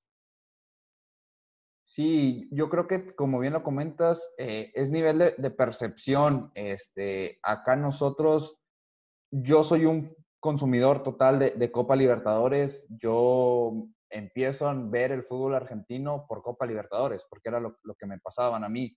Entonces, este, yo, yo crecí viendo Copa Libertadores y para mí que Tigres eh, haya jugado tres veces ya la Copa Libertadores y una, pues que haya llegado hasta la final y desgraciadamente que, que, la perdiera, pero que la haya jugado, para mí, para mí la Copa Libertadores es el torneo que, que, más me gusta. O sea, si me pones cualquier torneo, incluso versus Champions League, yo prefiero la, la Copa Libertadores y para mí en lo personal, no sé cómo lo ve el fútbol mexicano en particular la Copa Libertadores, pero para mí es importantísimo que, que los clubes la jueguen y pues desgraciadamente otra vez regresamos a, a lo del principio por, por, cuestiones económicas, ya no, ya no estamos jugando más ni Copa América ni Copa Libertadores.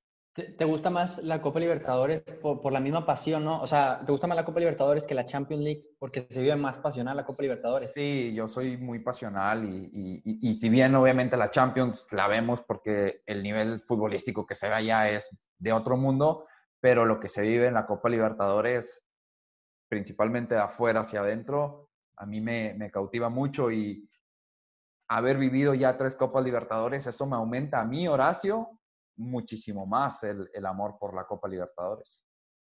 Sí, es que es una sumatoria también de, la hinchada, comparándolo con Europa, ¿no? La hinchada, que ahora se está viendo un poco más a la hinchada europea mejorando, pero para mí sí, la, una de las mejores, re nacionalista va a sonar, pero lo la mejor hinchada para mí es la Argentina. Totalmente. Es, la, que mejor, eh, y por eso también te digo esto de que aunque mi equipo no esté jugando, eh, hincho por el equipo argentino que esté jugando la Copa. Por ahí un poco, si no sé, si está jugando la Boca, si está jugando Boca la final, no sé si lo vería de otra manera. Creo que lo vería de otra manera, pero, por ejemplo, Colón, yo tenía muchas ganas que, gane esa Copa. ¿Y, si el Racing pasa a la final? No, olvídate. No quiero ni que pase fase de grupos, pero bueno, si tiene buen nivel y si se lo merece, se lo merece tampoco voy a... ahí me saco la camiseta un poco y digo, está bien, ahí estaría bueno que si, si tiene tan buen nivel y, juega y, se lo merece, ¿por qué no? Ahora, Alan, no sé tú cómo veas también el, nivel o la importancia a comparación de la Copa Libertadores, la Copa Sudamericana, y te lo pregunto porque en la Copa Libertadores Chivas Cruz Azul y, el equipo de, de Tigres llegaron a la final pero no pudieron ganarla. Y en la Copa Sudamericana, en el 2006, Pachuca le gana al Colo Colo de Humberto Suazo. Entonces, es, más importante la Copa Libertadores que la Sudamericana. Y sí, también si lo ves en las posiciones también de, la Liga Argentina, vos tenés a los equipos que están en mitad de tabla, después tenés a los que pasan que son seis, si no me equivoco, ocho, que pasan a la Copa Sudamericana, y más arriba, los primeros cuatro pasan a la Libertadores. Entonces se le da un poco más de importancia, viendo la tabla, se le da mucha más importancia a la Libertadores que a la Sudamericana. Y después, si vos ganás la Copa Sudamericana, pasás a la Copa Libertadores, y si ganas la Copa Libertadores, pasás al Mundial de Clubes. Es como que va subiendo y escalando posiciones. Acá dos preguntas. La primera, eh, para ustedes, los argentinos, ¿cómo ven el, famoso Mundial de Clubes? Eh, ¿qué, tan importante es para ustedes o qué, qué relevancia le dan a, un Mundial de Clubes? Además de, de, como ya lo comentabas, jugar contra un club europeo. ¿Es eso, jugar contra un club europeo ya? ¿O cuál es la magnitud de que ustedes ven el, el Mundial de Clubes? Y la segunda, regresándonos a la Copa Libertadores, ¿cómo veían ustedes o con qué ojos veían ustedes la participación de clubes mexicanos en la Copa Libertadores? Y más, bueno, esta última que, le toca a Tigres participar y llega a la final. Bueno, contestando la, la primera pregunta, además de que es jugar contra un equipo europeo, yo también lo veo como también como hacerse visible y mostrarle al mundo que un equipo que está jugando en Sudamérica también puede, puede competir y luchar por, ganarle a un europeo que también eh, tiene mucho más presupuesto, es más conocido y, es un tema de, demostrar lo que valemos. Sí, acá y estamos. Después claro, que acá estamos. Y después, contestando la segunda pregunta, yo creo que le, agregaba un poco más de, de competencia a la Copa. Pero bueno, después yo quería también preguntarles cómo fue que, dejaron de, jugar. No sé si hay una historia detrás o es nada más que, que no pertenecían a la Comebol. No, fue un tema económico, ¿no? sí, sí, creo que los, obviamente la, federación no se, no se veía tan bien beneficiado con el tema económico. Obviamente para los equipos también era mucho más el gasto de ir a, a representar a México a la Conmebol debido a los viajes y, y en la CONCACAF es, es, un poco más cerca, si bien como quiera también van a Venezuela, digo a Venezuela, van a... Centroamérica. A Centroamérica, pues obviamente también son, son viajes un poquito largos, pero ya ir hasta Argentina, ir hasta Brasil a jugar una Copa Libertadores, yo siento que sí fue más por el tema económico, más, más que por el lado deportivo, porque también vemos... Eh, la participación que tuvo Cholos de Tijuana cuando falla Duvier Riascos el penal, creo que en una semifinal. Entonces, competencia del equipo mexicano sí estuvo. Yo siento que sí pasó por un tema económico. Acá como lo, veo, pienso, fue un tema económico, a lo mejor no tanto el desgaste del viaje, sino fue un poco la, la se empalmaban un poco los calendarios con, con la CONCACAF. Entonces, eh, pues obviamente nosotros pertenecemos acá. Entonces fue un tema a ver, acá, por así decirlo, con, eh, con Mebol, te estoy haciendo un favor, que yo lo veía al revés, ustedes nos hacen un favor en, invitarnos, pues ya no me conviene, ya no me conviene quitar a un club importante que participe contigo, prefiero que participe en mi, en mi confederación y, que a mí me genere lo poquito o mucho de, dinero que me, que me tengan que generar y tan tan. Sí, en resumen sería lo que vos decías al principio de, esta charla, que es siempre como en orden de importancia sería el dinero, el lo económico y después lo deportivo, exactamente, porque por eso te digo que le aportaba mucho, mucho nivel deportivo, mucha competitividad México, eh, la Liga Mexicana a la Libertadores, pero bueno, ustedes dicen también que después se van por, por lo económico. Sí, un, tema de, económico y, que no se cuadraban los calendarios. Ah, que, como quiera, que como quieran, cuando íbamos a la Copa Libertadores, iban los tres a Libertadores, si no me equivoco, y los cuatro con CACAF, ¿verdad? Sí, pero empezó a, empezó a tener problemas porque, por ejemplo, digo, pongo el ejemplo de Tigres porque es el que lo sé y lo traigo fresco. Tigres llegó un momento en donde si seguía participando en Libertadores porque la calificación se lo daba, pero también participaba en CONCACAF. Entonces iba a llegar un momento en donde, en donde iba a tener Accedía los dos, sí. cuatro juegos en una semana o tres juegos en una semana, e imposible. y les hago una pregunta. ¿Qué? Sí, sí, sí. Sí, no, di, di, No, y les quería hacer una pregunta a los dos, que como yo les digo que es más importante para mí la, Copa Libertadores que la liga local, la, el torneo local, ¿qué opinan ustedes? ¿Qué, ¿Qué es lo más importante ahí en México? Y primero Arturo. No, pues eh, la verdad no es, no es por el lado de que soy rayado, no es porque por el lado que, que mi equipo haya ganado cuatro con CACAF, pero como lo comentaste tú, eh, la Sudamericana te da el pase a Copa Libertadores y la Copa Libertadores te, te da el pase a Mundial de Clubes. Y acá en México, la, la liga, la primera división te da el pase a la CONCACAF y la CONCACAF te da el pase al Mundial de Clubes. Entonces, por esa situación de, jerarquías, en mi caso, es más importante ganar una CONCACAF que ganar una liga, si bien hay mucho más competencia en la liga, porque son más equipos que tienen más presupuesto, que, son más competitivos a comparación de todos los equipos que participan en, en la CONCACAF, aunado a que los equipos de la MLS entran en su pretemporada y no pueden competir de la mejor manera, pero sí la, la CONCACAF siento que, ganarla es mucho más prestigio que ganar una, liga pues, de la primera división de México.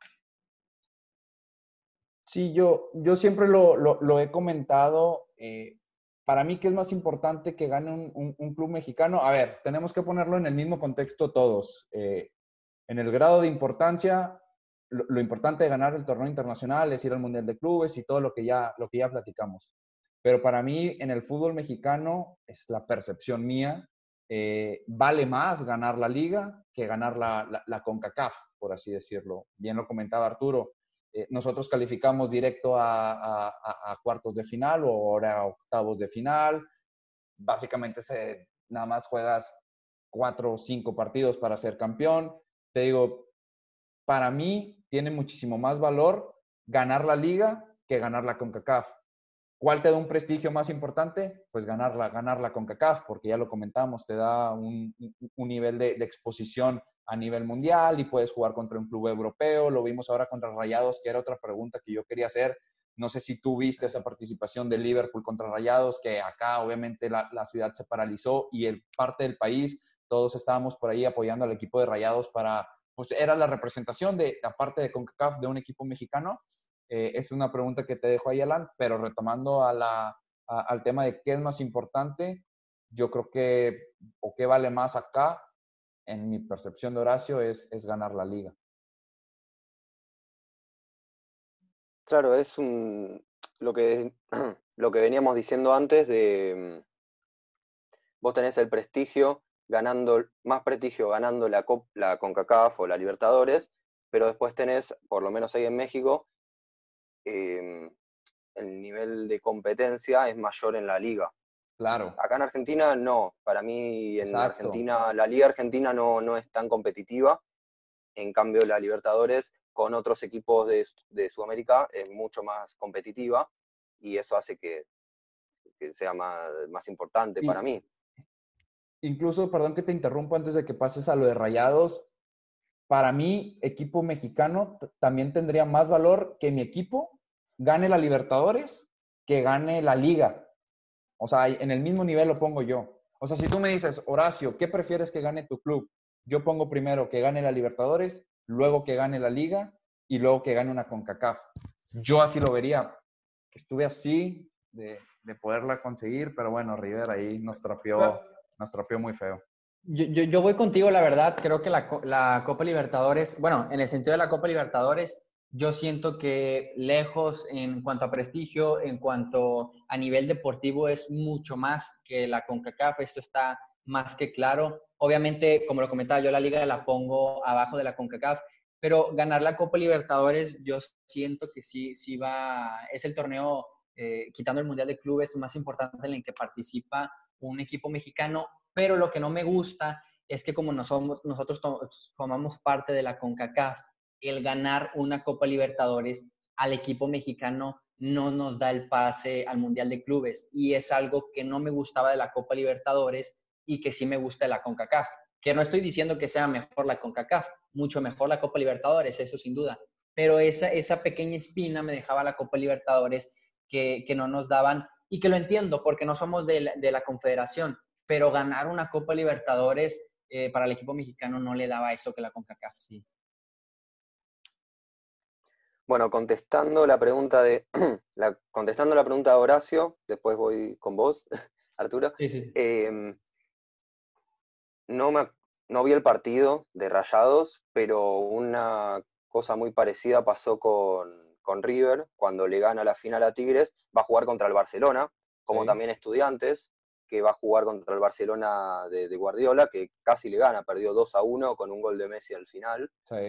Pero ahí es como que cuando vi, por ahí, ahí es lo que decía antes de que como por ahí River no, no sé si lo veía tan bueno que gane el Mundial de Clubes, por pero estudiantes por ahí le tengo un poco más de, de cariño, de como no es tampoco uno de los grandes, Es, es, es también eso de que los grandes siempre están en constante pelea de quién es el más grande de la Argentina y nunca querés que, por ejemplo, Racing o Boca o River eh, gane algo.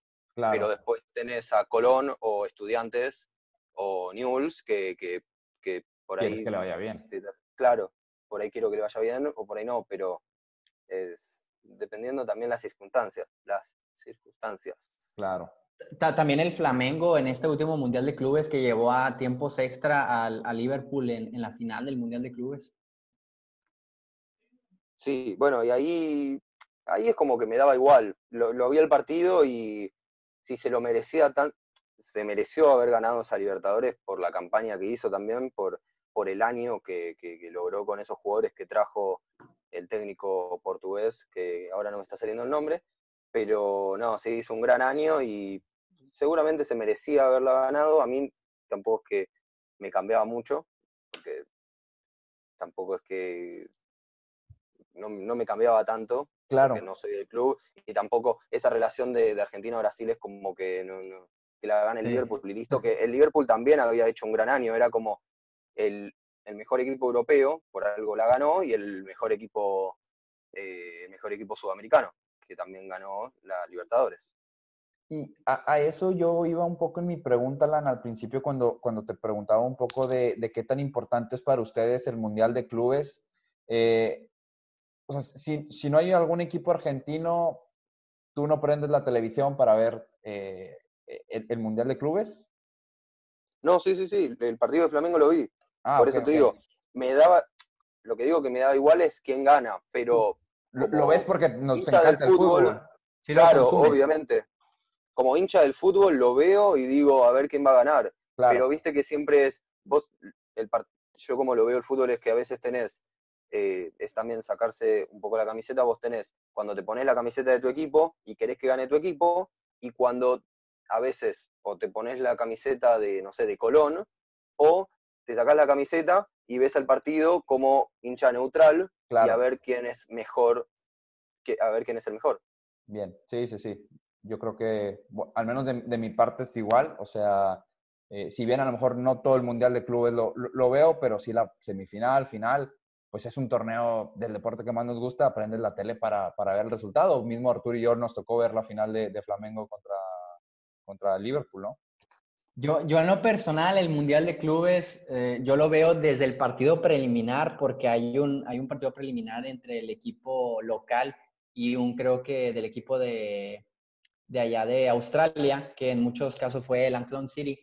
Yo el Mundial de Clubes sí lo consumo desde su primera etapa, y, pero obviamente cuando veo los partidos siempre me gusta que gane el inferior en el Mundial de Clubes, siempre y cuando no sea un equipo de la CONCACAF porque pues como hincha de Monterrey siempre he querido que mi equipo llegue lo más alto en cuanto a la CONCACAF hablando, pero si veo un, partido entre un equipo de, Australia en contra de, pues, por, así decirlo, la Conmebol, me gustaría que ganara el equipo de Australia por el simple hecho de que es inferior.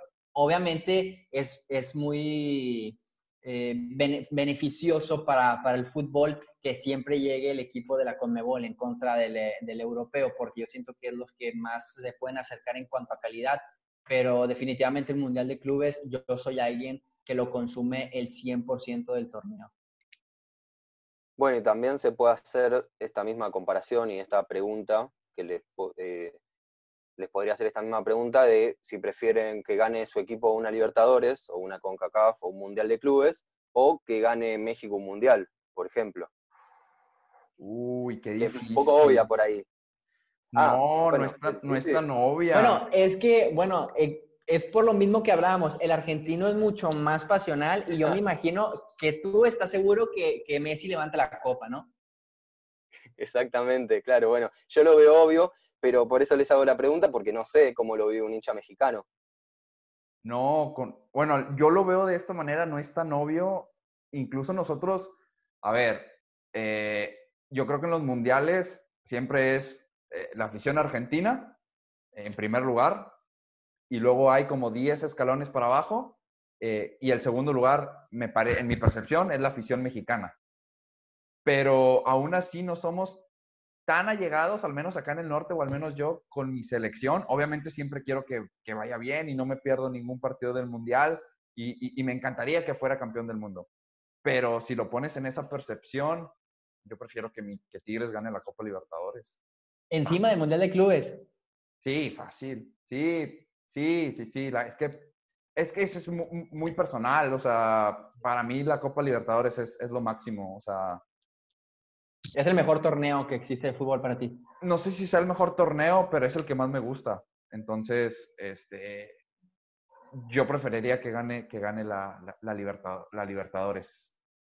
Yo en mi caso, eh, como lo dice Horacio, acá en el, en el norte creo que no somos tan allegados con la selección mexicana. De hecho, creo que te vas a sorprender con, con mi anécdota que, que más adelante estaremos contando. Yo preferiría que mi equipo gane un Mundial de Clubes a que ganase una CONCACAF, una Libertadores o México el Mundial.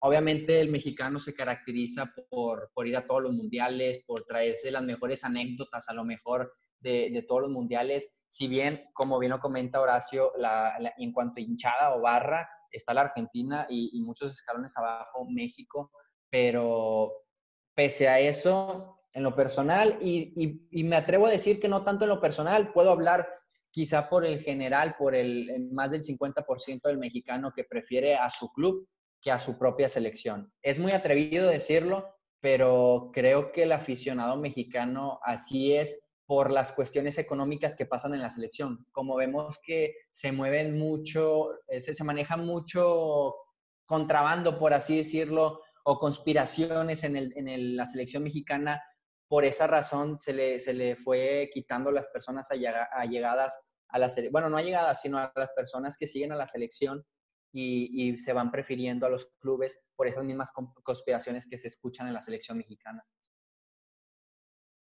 Me sorprendieron bastante. Yo pensé igual que era bastante obvia, como les dije, pero bueno, ahí ves la diferencia que hay entre un argentino y un mexicano también. Y yo creo, no sé si es porque a lo mejor nosotros lo vemos tan lejos que se pueda dar un campeonato para, para el fútbol, para, para la selección mexicana que, que gane el mundial. Y ustedes la verdad es que lo tienen tan cerca. O sea, sinceramente Argentina siempre, Siempre. es can- siempre es candidato. E- Estuvieron nada más en quitar al Pipita Higuaín de la final contra Alemania y eran campeones. No, bueno, hay varios. No sé si Higuaín, tenés también a Palacios que erra una al lado de Neuer, enfrente Sí. del arquero, pero no, tampoco hay que echarle culpa. Es, es un, es el equipo, no, no, no es un Sí. solo jugador. Pero sí, eh, además es terrible como Messi, bueno, Messi, la selección argentina pierde cuatro finales en menos de, en menos de Sí. cinco años. Pierde cuatro finales casi seguidas. Primero con Alemania, Chile, Chile, Chile. este, sí, Chile dos veces, eh, dos años seguidos. Sí. Y no, y después, también por ahí no lo vemos, estamos muy cerca, pero Argentina no gana desde el Mundial 86. Sí. ¿Aquí en México? Claro, México 86, ganó en el 78 en Argentina, como sede en Argentina, Ajá. y después eh, ganándole la final a Holanda, y después eh, ganándole eh, en el 86 en México, eh, ganando la final. Alan, perdón, que te interrumpa. El gol de Pipita Higuaín en el Mundial del 2014 fue el más gritado de Oh. toda tu vida, pese a que lo anularon. Obvio, por eso. Bueno, es que igual no admito que por lo menos yo, por ahí otro estaba gritándolo, pero yo ya había visto un poco el offside. O sea, lo grité porque sí, vi Oh, el gol, claro. vi a todos gritando y lo grité y lo festejé como nunca. Pero era como que yo ya lo había visto y dije, "Mm, me parece que fue offside. Si pasa, como no había VAR en ese momento, si pasa, pasa. Pero Y no, pasa, no, pasa, no. sí. Y Pero mira, no, no. a- acá anécdota, sin, sin meterme todavía a la, a la- a la de Arturo, eh, acá al menos yo y sé que mucha gente apoyamos mucho a Argentina, a pesar de que nos traen de hijos siempre en Copa América y mundiales y todo, eh, apoyamos mucho a Argentina, al menos sé que acá el, el mexicano se decide por, por Brasil o por Argentina, eh, está a lo mejor un 50-50, al igual, digo, tú lo puedes ver con Arturo, eh, yo también soy un partidario de, de apoyar a, a la Argentina y ese gol de Pipita Higuaín lo grité como si hubiera sido el Chicharito en la final de la Copa del Mundo también, o sea, no, no fueron los únicos.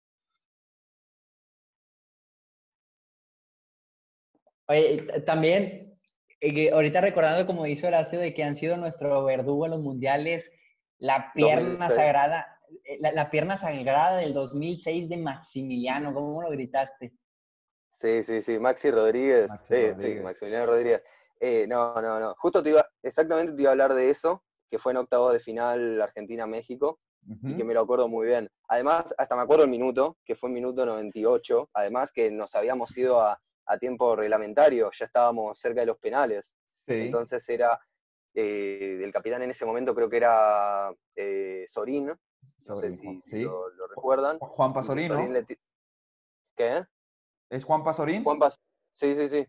Sorín, que le tira después el centro a, a Maxi Rodríguez, saca un, un zurdazo al ángulo, la clava. Pero Sí. además, eh, él dice después, me acuerdo que dice que, además, eh, él es derecho y dice que después que pateando 10.000 veces así igual, las tiraría a la tribuna. Él, él reconoce eso, como que le salió un poco de, casualidad y son esas casualidades que, que, que- que son, no, no, increíbles. No, lo grité además mucho. Igual era muy chico yo, yo soy del año 2002, Ujú. eh, tenía, cuatro, tenía cuatro años, pero no, sí, lo- lo- los pocos recuerdos que tengo, sí, sí, sí, lo grité, lo grité mucho. Bueno, y ya te toca más grande el, el de Sudáfrica, donde también nos sacan. Claro, bueno, igual eh, Sudáfrica 2010 no lo, re- lo recuerdo, no, no es un buen recuerdo porque después perdemos como Sí. ya varios mundiales con Alemania, que Alemania nos sacó ya bastantes mundiales seguidos. Sí.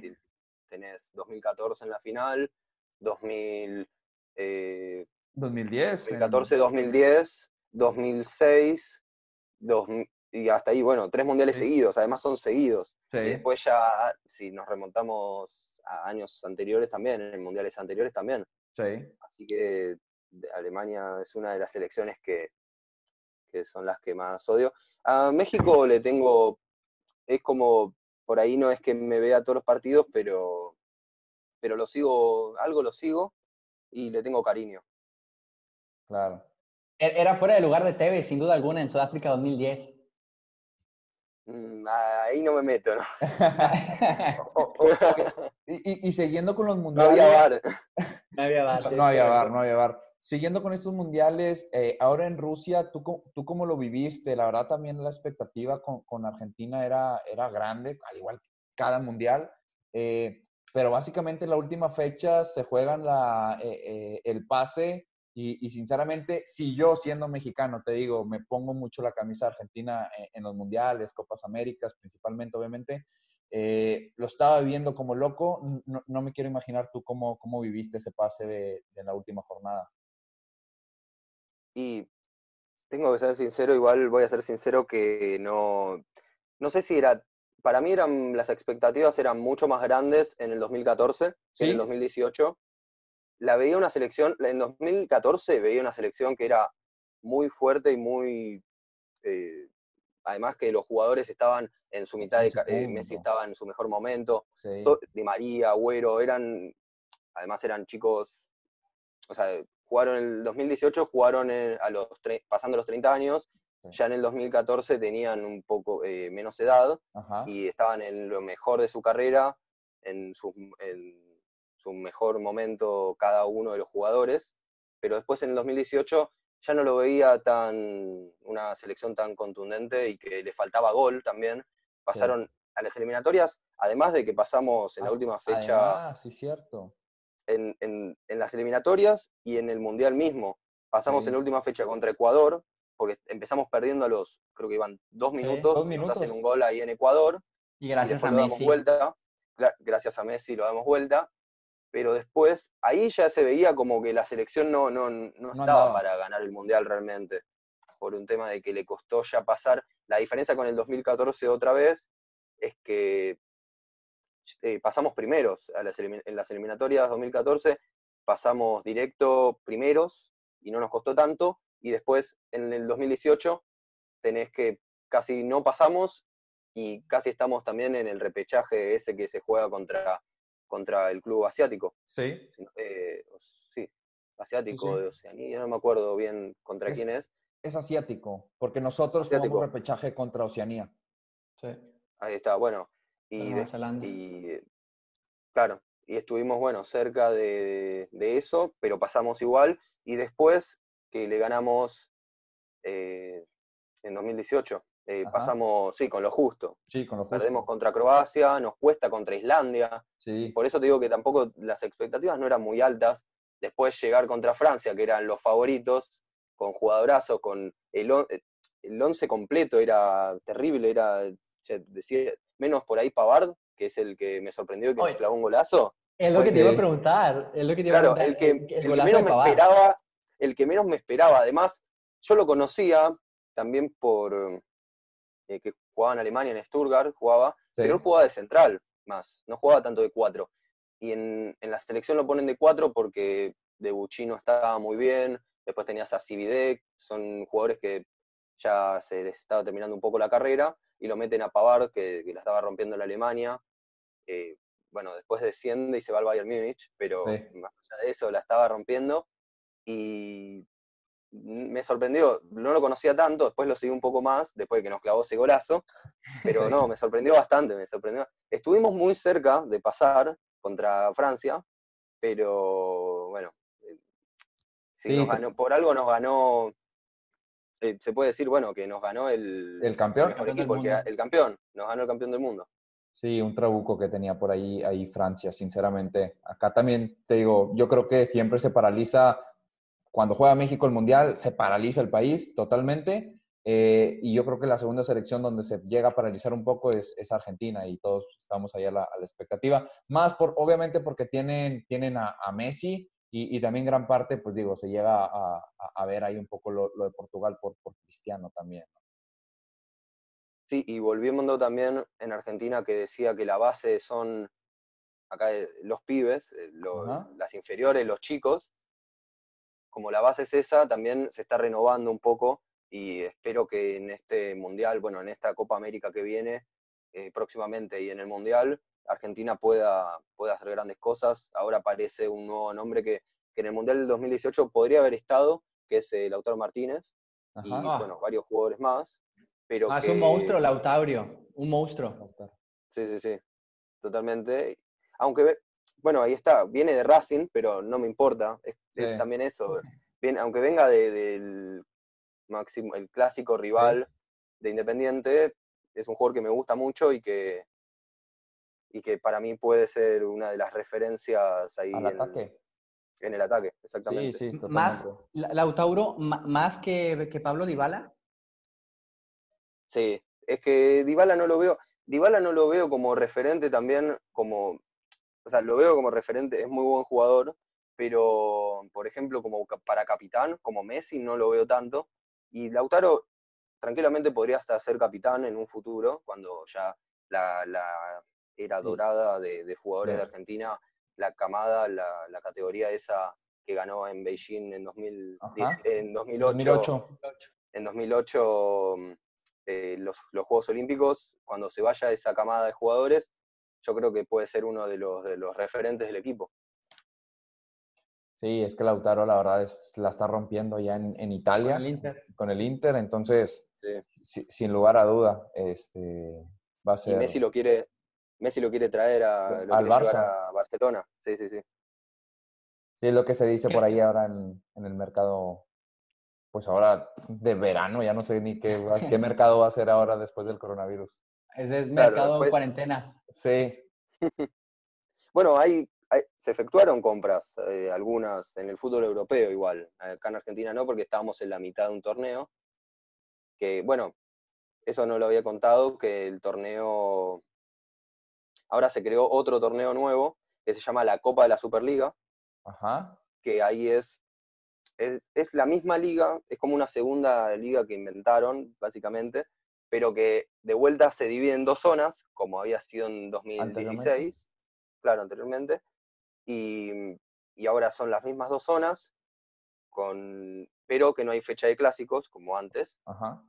Pero básicamente es la misma liga, pero se está jugando ahora actualmente, bueno, se estaba jugando, se llegó a jugar la primera fecha, y bueno, eso, quería, me había olvidado de, contar eso, que cómo es actualmente. Ya. Sí, y, es que también acá en México nosotros te contamos de la, de la primera división, de la Copa MX y de la CONCACAF, pero en los últimos años también se fueron creando otros torneos, por ejemplo, el Campeones Cup, también se creó el, la, la Leagues Cup, que, que, son torneos que jugamos contra los de Estados Unidos. Por ahí va el tema también de que se está jugando pero como surgieron en los últimos años, eh, no lo quiero decir así, pero todavía no agarran la importancia para los equipos mexicanos. No digo que no la tenga, pero por eso no son tan sonados esos torneos, porque tienen, no sé, un, año y medio, dos años eh, esos torneos nuevos que, se acaban de implementar. Sí, y cambiando también, por ahí estoy cambiando bastante de tema, pero volviendo, volviendo también a, Argentina y México, pero en selección nacional, quería también decir, eh, ustedes decían un poco de que los tenemos de hijos, y yo tenía acá los partidos que se jugaron. A ver. que tenemos que jugaron 30 veces entre ellos. Argentina ganó 15, ganó la mitad, metiendo 50 goles.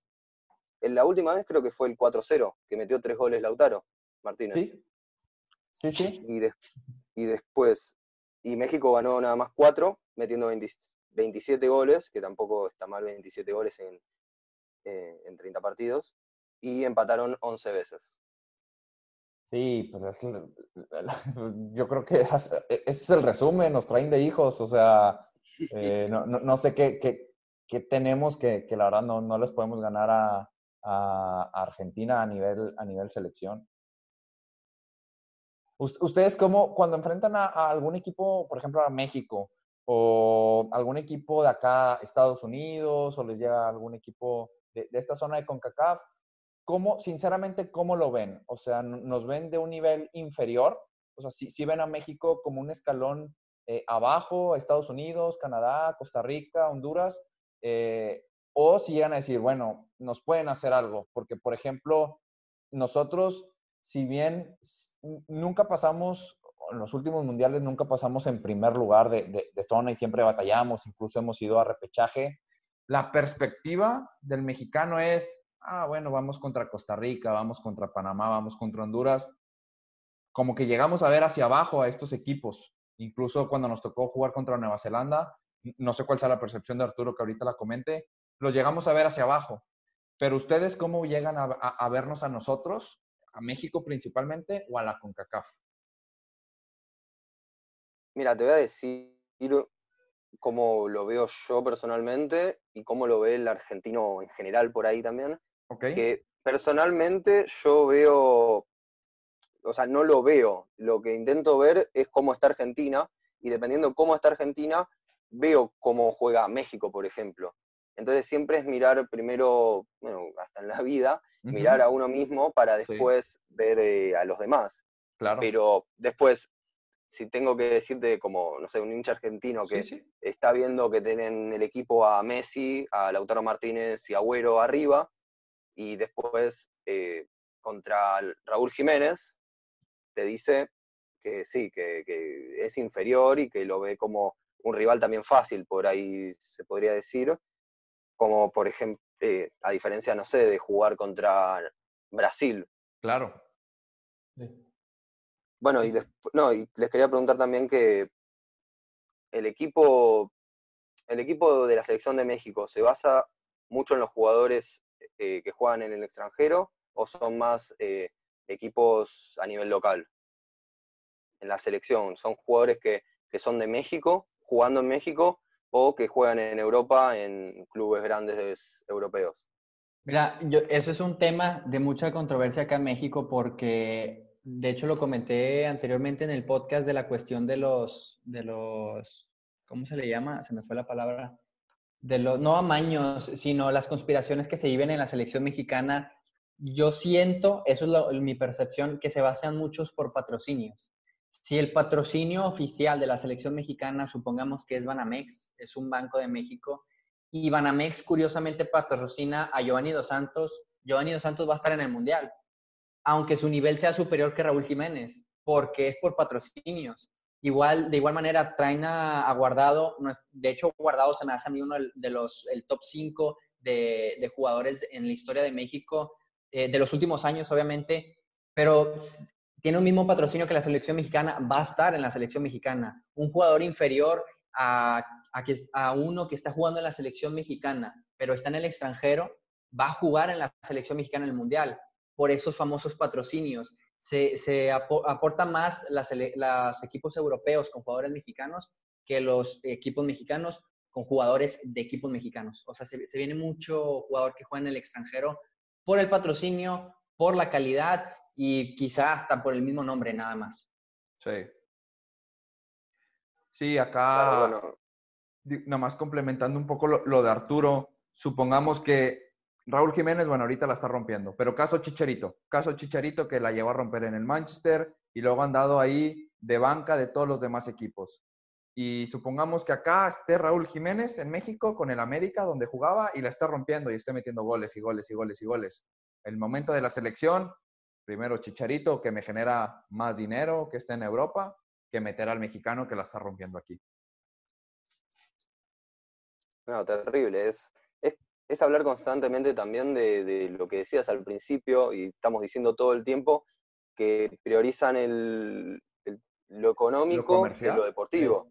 Y que me parece terrible también. Terrible. En Argentina, o sea, pasa mucho esto, pero en lo personal me parece que tendrían que, que mirar, lo están empezando a hacer con el cambio de nombre que están haciendo ahora eh, y poniendo jugadores de, que están jugando actualmente en la liga local, pero que tendrían que ir sacando a los jugadores que están jugando en Europa y que ya se están retirando y meter jugadores más jóvenes. Bueno, Lautaro Martínez dura menos de dos años en Racing y se va al Inter. Sí. Entonces, ahí lo metería en el equipo en Argentina, pero bueno, eso es otro tema también que, que no me gusta, que los jugadores duren tan poco en sus equipos y que se vayan rápido a Europa, porque ven un desafío mucho mayor estar en Europa y jugar la Champions que estar en su propio país jugando la Libertadores, que cosa que no, no, sé por qué, no lo entiendo, pero bueno. Ah, no, bueno, también es obviamente el tema económico, ahí de vuelta lo mismo. Sí, deja más la UEFA Champions League, sí. Pero, por ejemplo, un, caso que no entiendo es Ezequiel Barco, que después se arrepiente. Ezequiel Barco gana la Sudamericana con Independiente en 2017. Él, él debuta con Independiente. Su primer partido en Independiente fue en 2017, jugando el mismo torneo que después. Como que él dura.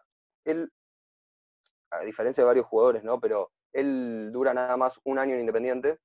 Él empieza eh, en 2016 está jugando en la reserva. En 2017 juega en el primer equipo y ya en 2018 gana la, bueno, en 2017 gana la Sudamericana, en 2018 se fue a la MLS, se fue al Atlanta United a ganar plata. Dijo, él dijo, yo me voy por, para eh, darle a Independiente dinero que le está faltando últimamente y por mi familia, porque quiero, quiero comprarle una, una casa a mi familia y que viva mejor mi familia. Claro. Y termina yéndose y un poco se caga la carrera y no, no, no está en un, en un nivel como el que tenía en Independiente.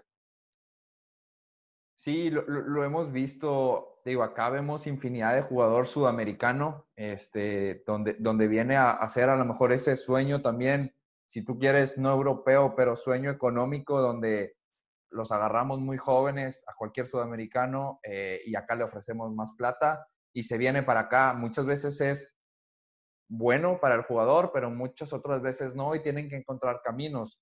Eh, te digo, hablamos de, casos puntuales que, que, en lo particular conocemos y a lo mejor nos ha tocado vivir en nuestro club, pero mismo caso, no sé si... ¿Quién, perdón? No, que para mí el claro caso mexicano es Los Santos, cuando se va al Barcelona. Y, mismo Carlos Vela, mismo Carlos Vela acaba de, decir, yo no estaba preparado para ir al Arsenal en el 2005 cuando, ganó, cuando gana México el Mundial Sub-17. Dice, yo era muy chico, lo único que quería era llegar a primera división, seguir en mi proceso, básicamente era un adolescente y me ponen todo en bandeja de plata en el Arsenal y siento esa presión de que la tengo que romper en el Arsenal. Dice, yo no estaba preparado para eso y a lo mejor por eso vimos una carrera de Carlos Vela, pues intrascendente a lo mejor en Europa, en Real Sociedad vimos su mejor nivel y bueno, se viene acá la MLS donde la está rompiendo y, pues le está yendo bien y le está yendo mejor, pero, pero eh, al jugador mexicano le, hace falta eso también. Es que lo recomendable por ahí es eh, primero estar bien en tu club, mejorar y, estar preparado, prepararse para después ir a Europa. Claro. Entonces, ahí ya tiene, porque Carlos Vela, su mejor momento le llegó tarde entonces, porque él estaba en México, se va al Arsenal, no le va bien, pasa por España y recién a los más de 30, creo que tiene 31 él, no sé si tiene menos de 30. No, más de 30. Él tiene más de 30, bueno, yéndose eh, al MLS a los 30 y ahora encuentra su mejor nivel en la MLS, que no es una competición como la Premier League, que él estaba en la Premier League, pasó de la Premier League a la MLS, en vez de pasar de México a la, a la Premier League y quedarse ahí hasta retirarse. Sí. y, es que él lo comentaba, que el jugador lo, lo cotizan mucho más de lo que es, también en, el caso actualizado de, de Diego Lainez, que juega con el América y bien, Diego Lainez consiguió un título con el América, pero no se puede decir que Diego Lainez estaba consolidado en el fútbol mexicano. O sea, se le dio la oportunidad, tenía participación, era titular, pero consolidado con el equipo no estaba. Y muy chico lo venden a un equipo como el Betis, donde no está viendo acción. Y, y aunque el Betis tenga un jugador mexicano como Guardado, pero no es el mismo caso. O sea, Guardado llegó siendo un jugador hecho, consolidado, él, estuvo mucho tiempo con el Atlas, entonces eh, no es la misma situación, lo, cotizan de más y le echan a perder la carrera prácticamente al jugador mexicano. Sí, sí hay muchos casos. Bueno, Barco, volviendo al caso de Barco, se va a la MLS, se va a otro país, a conocer otro país siendo menor de edad. Entonces, obviamente no iba a estar preparado. Se veía ya que no iba a estar preparado. Laine, si no me equivoco, creo que tenía 16, 17. 17 más o menos. 17. 17, bueno, por eso. Hace poco, espero, espero que no pase, pero hace poco debutó un jugador con 16 años, Alan Velasco, en Independiente, que, le está teniendo muy buen nivel, claro, bueno, más, yo soy un año más grande que él, él es de la misma categoría, es 2002, categoría 2002, y ya está jugando en Independiente, y espero que no se vaya, como también el Kun Bueno, el Kun Agüero, que debutó con 15 años, que lo tengo acá de foto. Sí, sí, sí. foto de perfil. Eh, debutó con 15 años. Bueno, ahí un caso, él debuta con 15 años, pero se va dos años después, recién dos años después. Por ahí no tiene tanta continuidad, eh, no tiene tanta continuidad de Independiente y tanto, no, por ahí no se consolida tanto, pero llega al Atlético Madrid y le va bien. Sí. Es un caso que le fue bien. Pero yo siento que es un jugador que pese a que salió joven de su club, respondió en Europa, si no pregúntaselo a Pep Guardiola. Claro, no, por eso, sí, sí, sí. Es un, es un caso que, por eso digo que no, que, es el contrario de lo que decimos nosotros. Ah, claro, también. Y, y, y, el, y el caso inexplicable, pues es el de Messi, obviamente. Bueno, no, pero Messi, lo pensé, pero Messi, o sea, no, no llega a jugar en Argentina. Es él es más español, él es, más, español él tiene más años viviendo en España que en, en Argentina. Sí. Porque él se va muy chico a España, a Barcelona, que es el único club que le quiso pagar el tratamiento. No sé si sabían que River... lo que te iba, de hecho, es lo que te iba a preguntar, Alan. ¿Qué, qué, qué, piensas tú que hubiera sido de, del equipo de River Plate si hubiera pagado ese tratamiento? Y es que no se puede saber. Yo te iba a hablar más de Messi como jugador, él en River, no sé qué hubiera pasado. Es que es otro fútbol también. Porque él, yéndose al Barcelona, ya tiene, bueno, y está participando de, esa masía, de, la masía, eh, también adquiere muchos más conocimientos y mucho eh, de, otro fútbol. Es otro fútbol. Por ahí también es un Messi acá en Argentina no se adaptaría, eh, no se puede saber.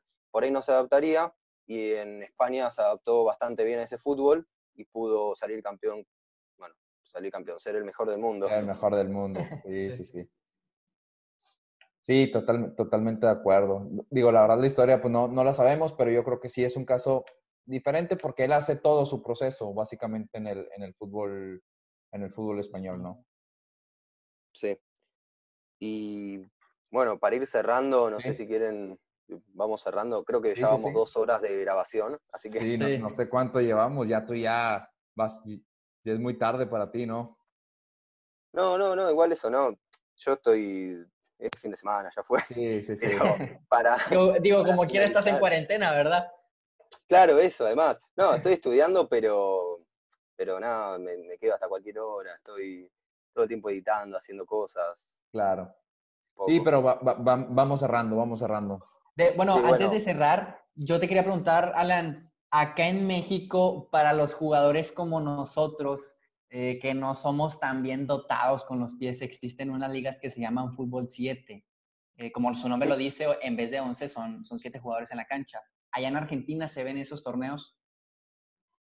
Sí, obvio. Eh, es, son torneos, además, que es que es fácil de crear un torneo así, porque alquilas una cancha, no sé, igual en México si hay mucho así de alquilar canchas, ir a jugar con tus amigos, pero es, eh, ese torneo es lo mismo, es una, un, no sé, una compañía, una empresa, un, lugar que compra varias canchas y alquila todos los días para que puedan jugar torneos, organizan los torneos y, y les pagan, y viene, por ejemplo, ustedes y quieren jugar, pagan por el club, por el, se crean un equipo de, no sé, fútbol 5 y van a jugar ese torneo. Es, así, sí. Hay torneos así, hay un montón.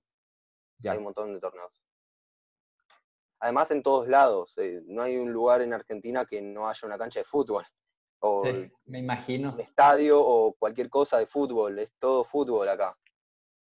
Sí, todo fútbol. Aparte, geográficamente, ustedes, eh, si no estoy mal, está todo muy cerca, ¿no? O sea, eh, a pesar de que Argentina es muy grande, eh, no, es tan complicado, por ejemplo, llegar a cualquier estadio rival, ¿no?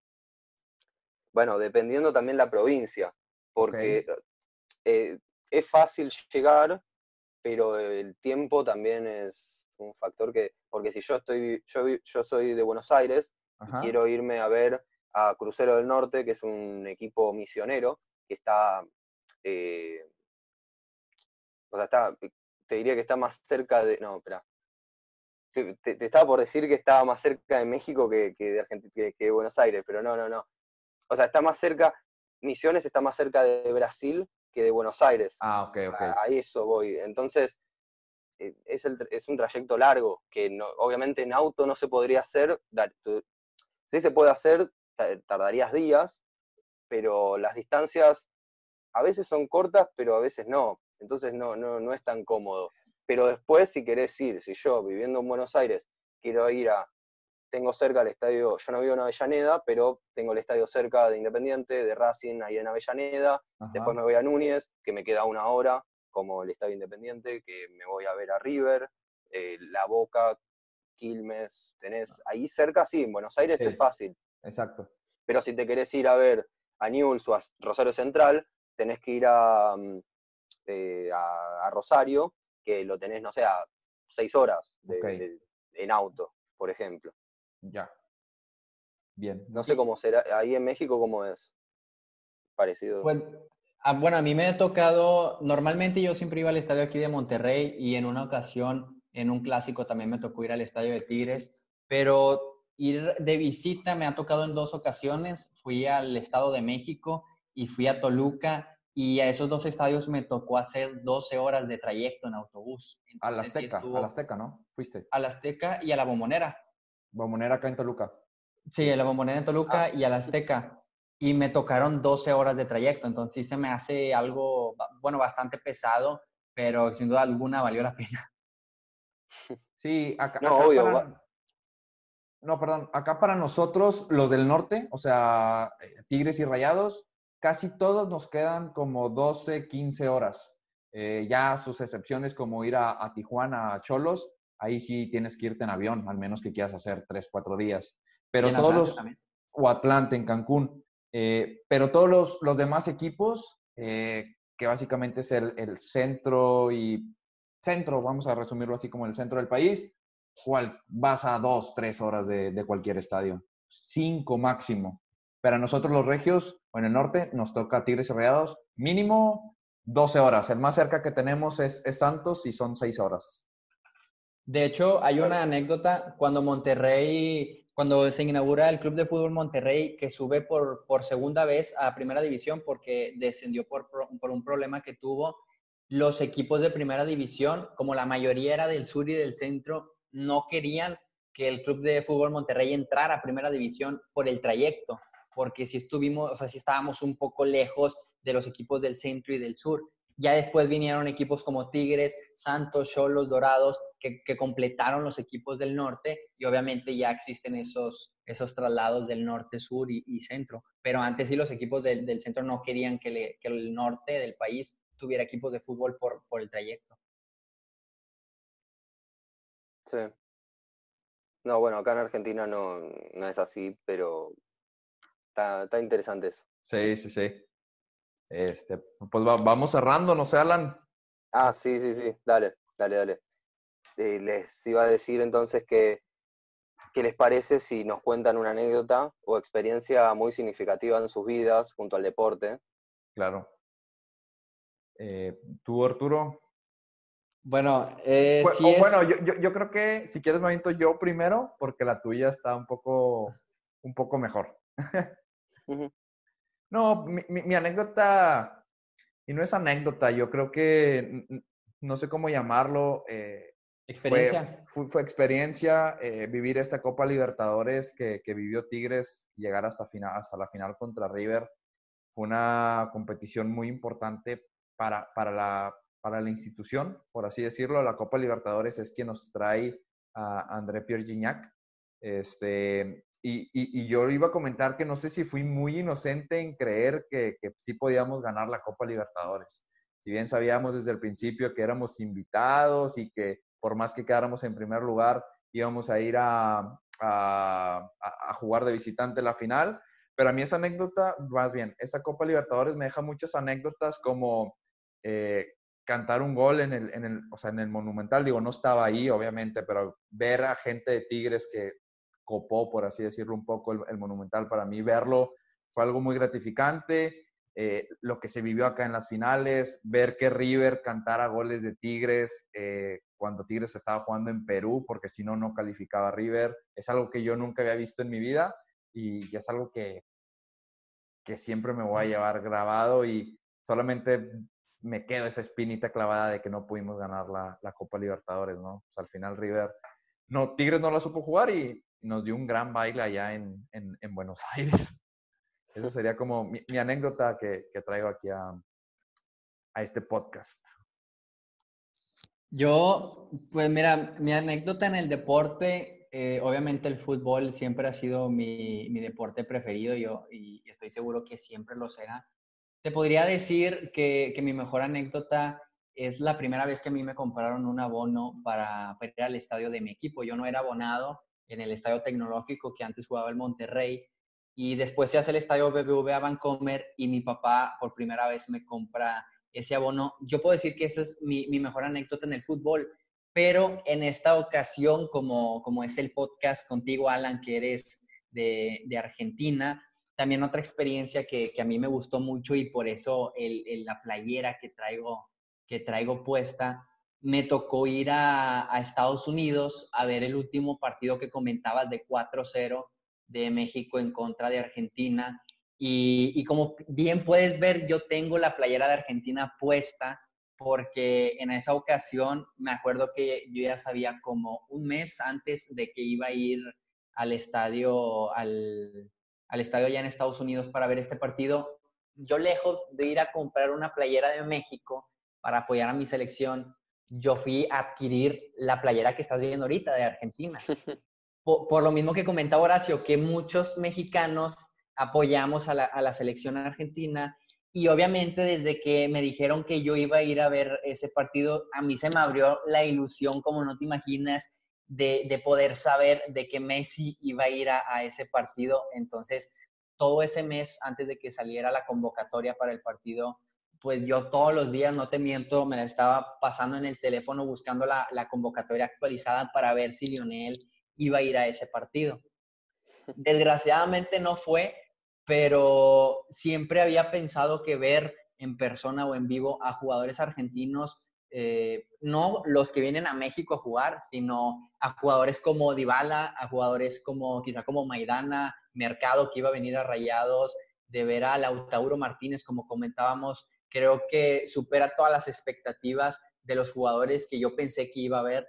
Y, me tocó ir ese partido, me acuerdo que yo estaba en la grada de arriba, y me tocó ir con mi novia, entonces yo le digo, ¿sabes qué? Yo no puedo venir a ver a Argentina y estar, no sé, a más de un kilómetro de distancia de los jugadores.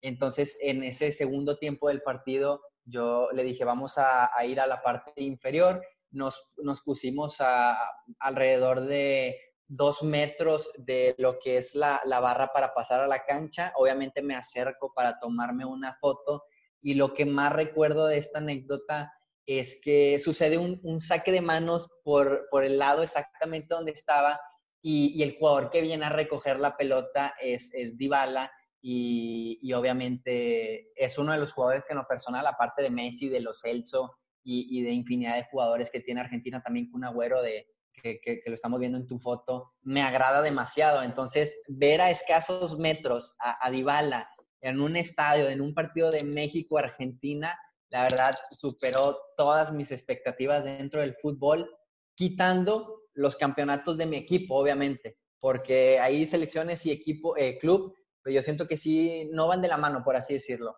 Pero en cuanto a selección, en cuanto a selecciones, ver a Pablo Dybala eh, a escasos metros, siento que es la mejor experiencia que he tenido en el fútbol.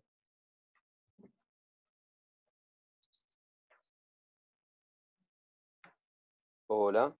Sí, Alan, Alan. Hola. Ah, ahí está. No, justo se trabó en, el final, pero sí, lo escuché, lo escuché. No, muy bueno, muy, muy, muy lindas las historias, la verdad, que, contaron, las anécdotas.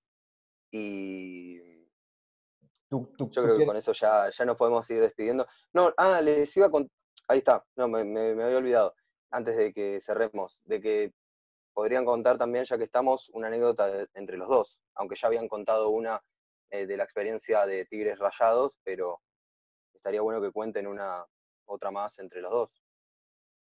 Otra más entre los dos. Eh, una, sí. Una Yo tengo una.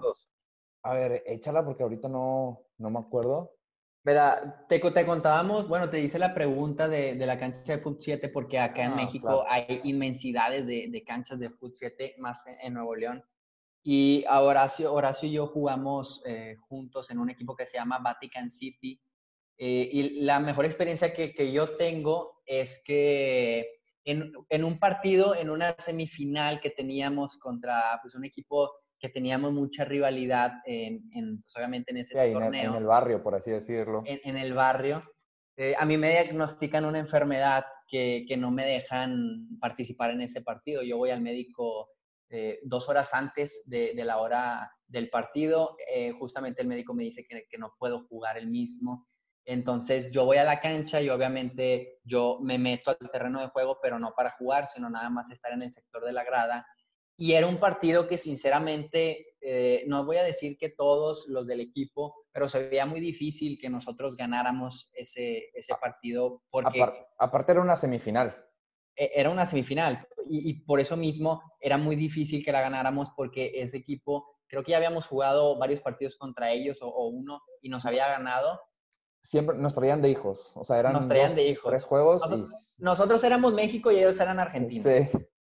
Entonces, eh, lo que recuerdo mucho es un tiro libre que, que tira Horacio, la, la pone en el ángulo y se viene a festejar conmigo a sabiendas de que yo no, yo no puedo estar en el terreno de juego y aunado a que terminamos ganando ese partido, obviamente, por, por el golazo que se, que se, mete, que se mete Messi. Digo, Horacio Torres. Sí, la, la verdad es que complementando, fue una anécdota, la verdad, mu- muy, linda. Quería yo, o estaba pensando en el principio alguna como, como en el deporte, eh, vi- viviéndolo como aficionado. Eh, pero sí, eh, aparte ese, ese partido, eh, una era, estaba lloviendo, o sea, era un partido hermoso, así, lloviendo, un climita fresco, y, y lo iniciamos perdiendo, ¿no? Eh, Arturo y yo, Arturo es el killer del equipo, él es el delantero y a mí me toca jugar en, en medio campo y, nos complementamos muy bien, la verdad, es que siempre como que nos aprendemos a leer la mente y, por ahí el, el, el diagnóstico que le dieron en ese momento a Arturo no... era algo fuerte, o sea, no, no, no sé si lo pueda decir, ¿no? ¿Tú, Arturo? Sí, sí, pues no, digo, eh, fue un diagnóstico falso, gracias Fue a Dios. fue un fue un diagnóstico falso, gracias a Dios, pero era un problema por ahí en el, en el corazón, donde si bien eh, en ese momento Arturo le dijeron, ya no puedes seguir jugando fútbol, cuando para eh, tanto él, para mí es, es nuestra vida, eh, yo sabía por lo que estaba pasando Arturo. Entonces, si bien era un fútbol amateur, fútbol 7, era una semifinal donde se veía todo en contra, donde iniciamos perdiendo, yo ese día lo jugué por dos.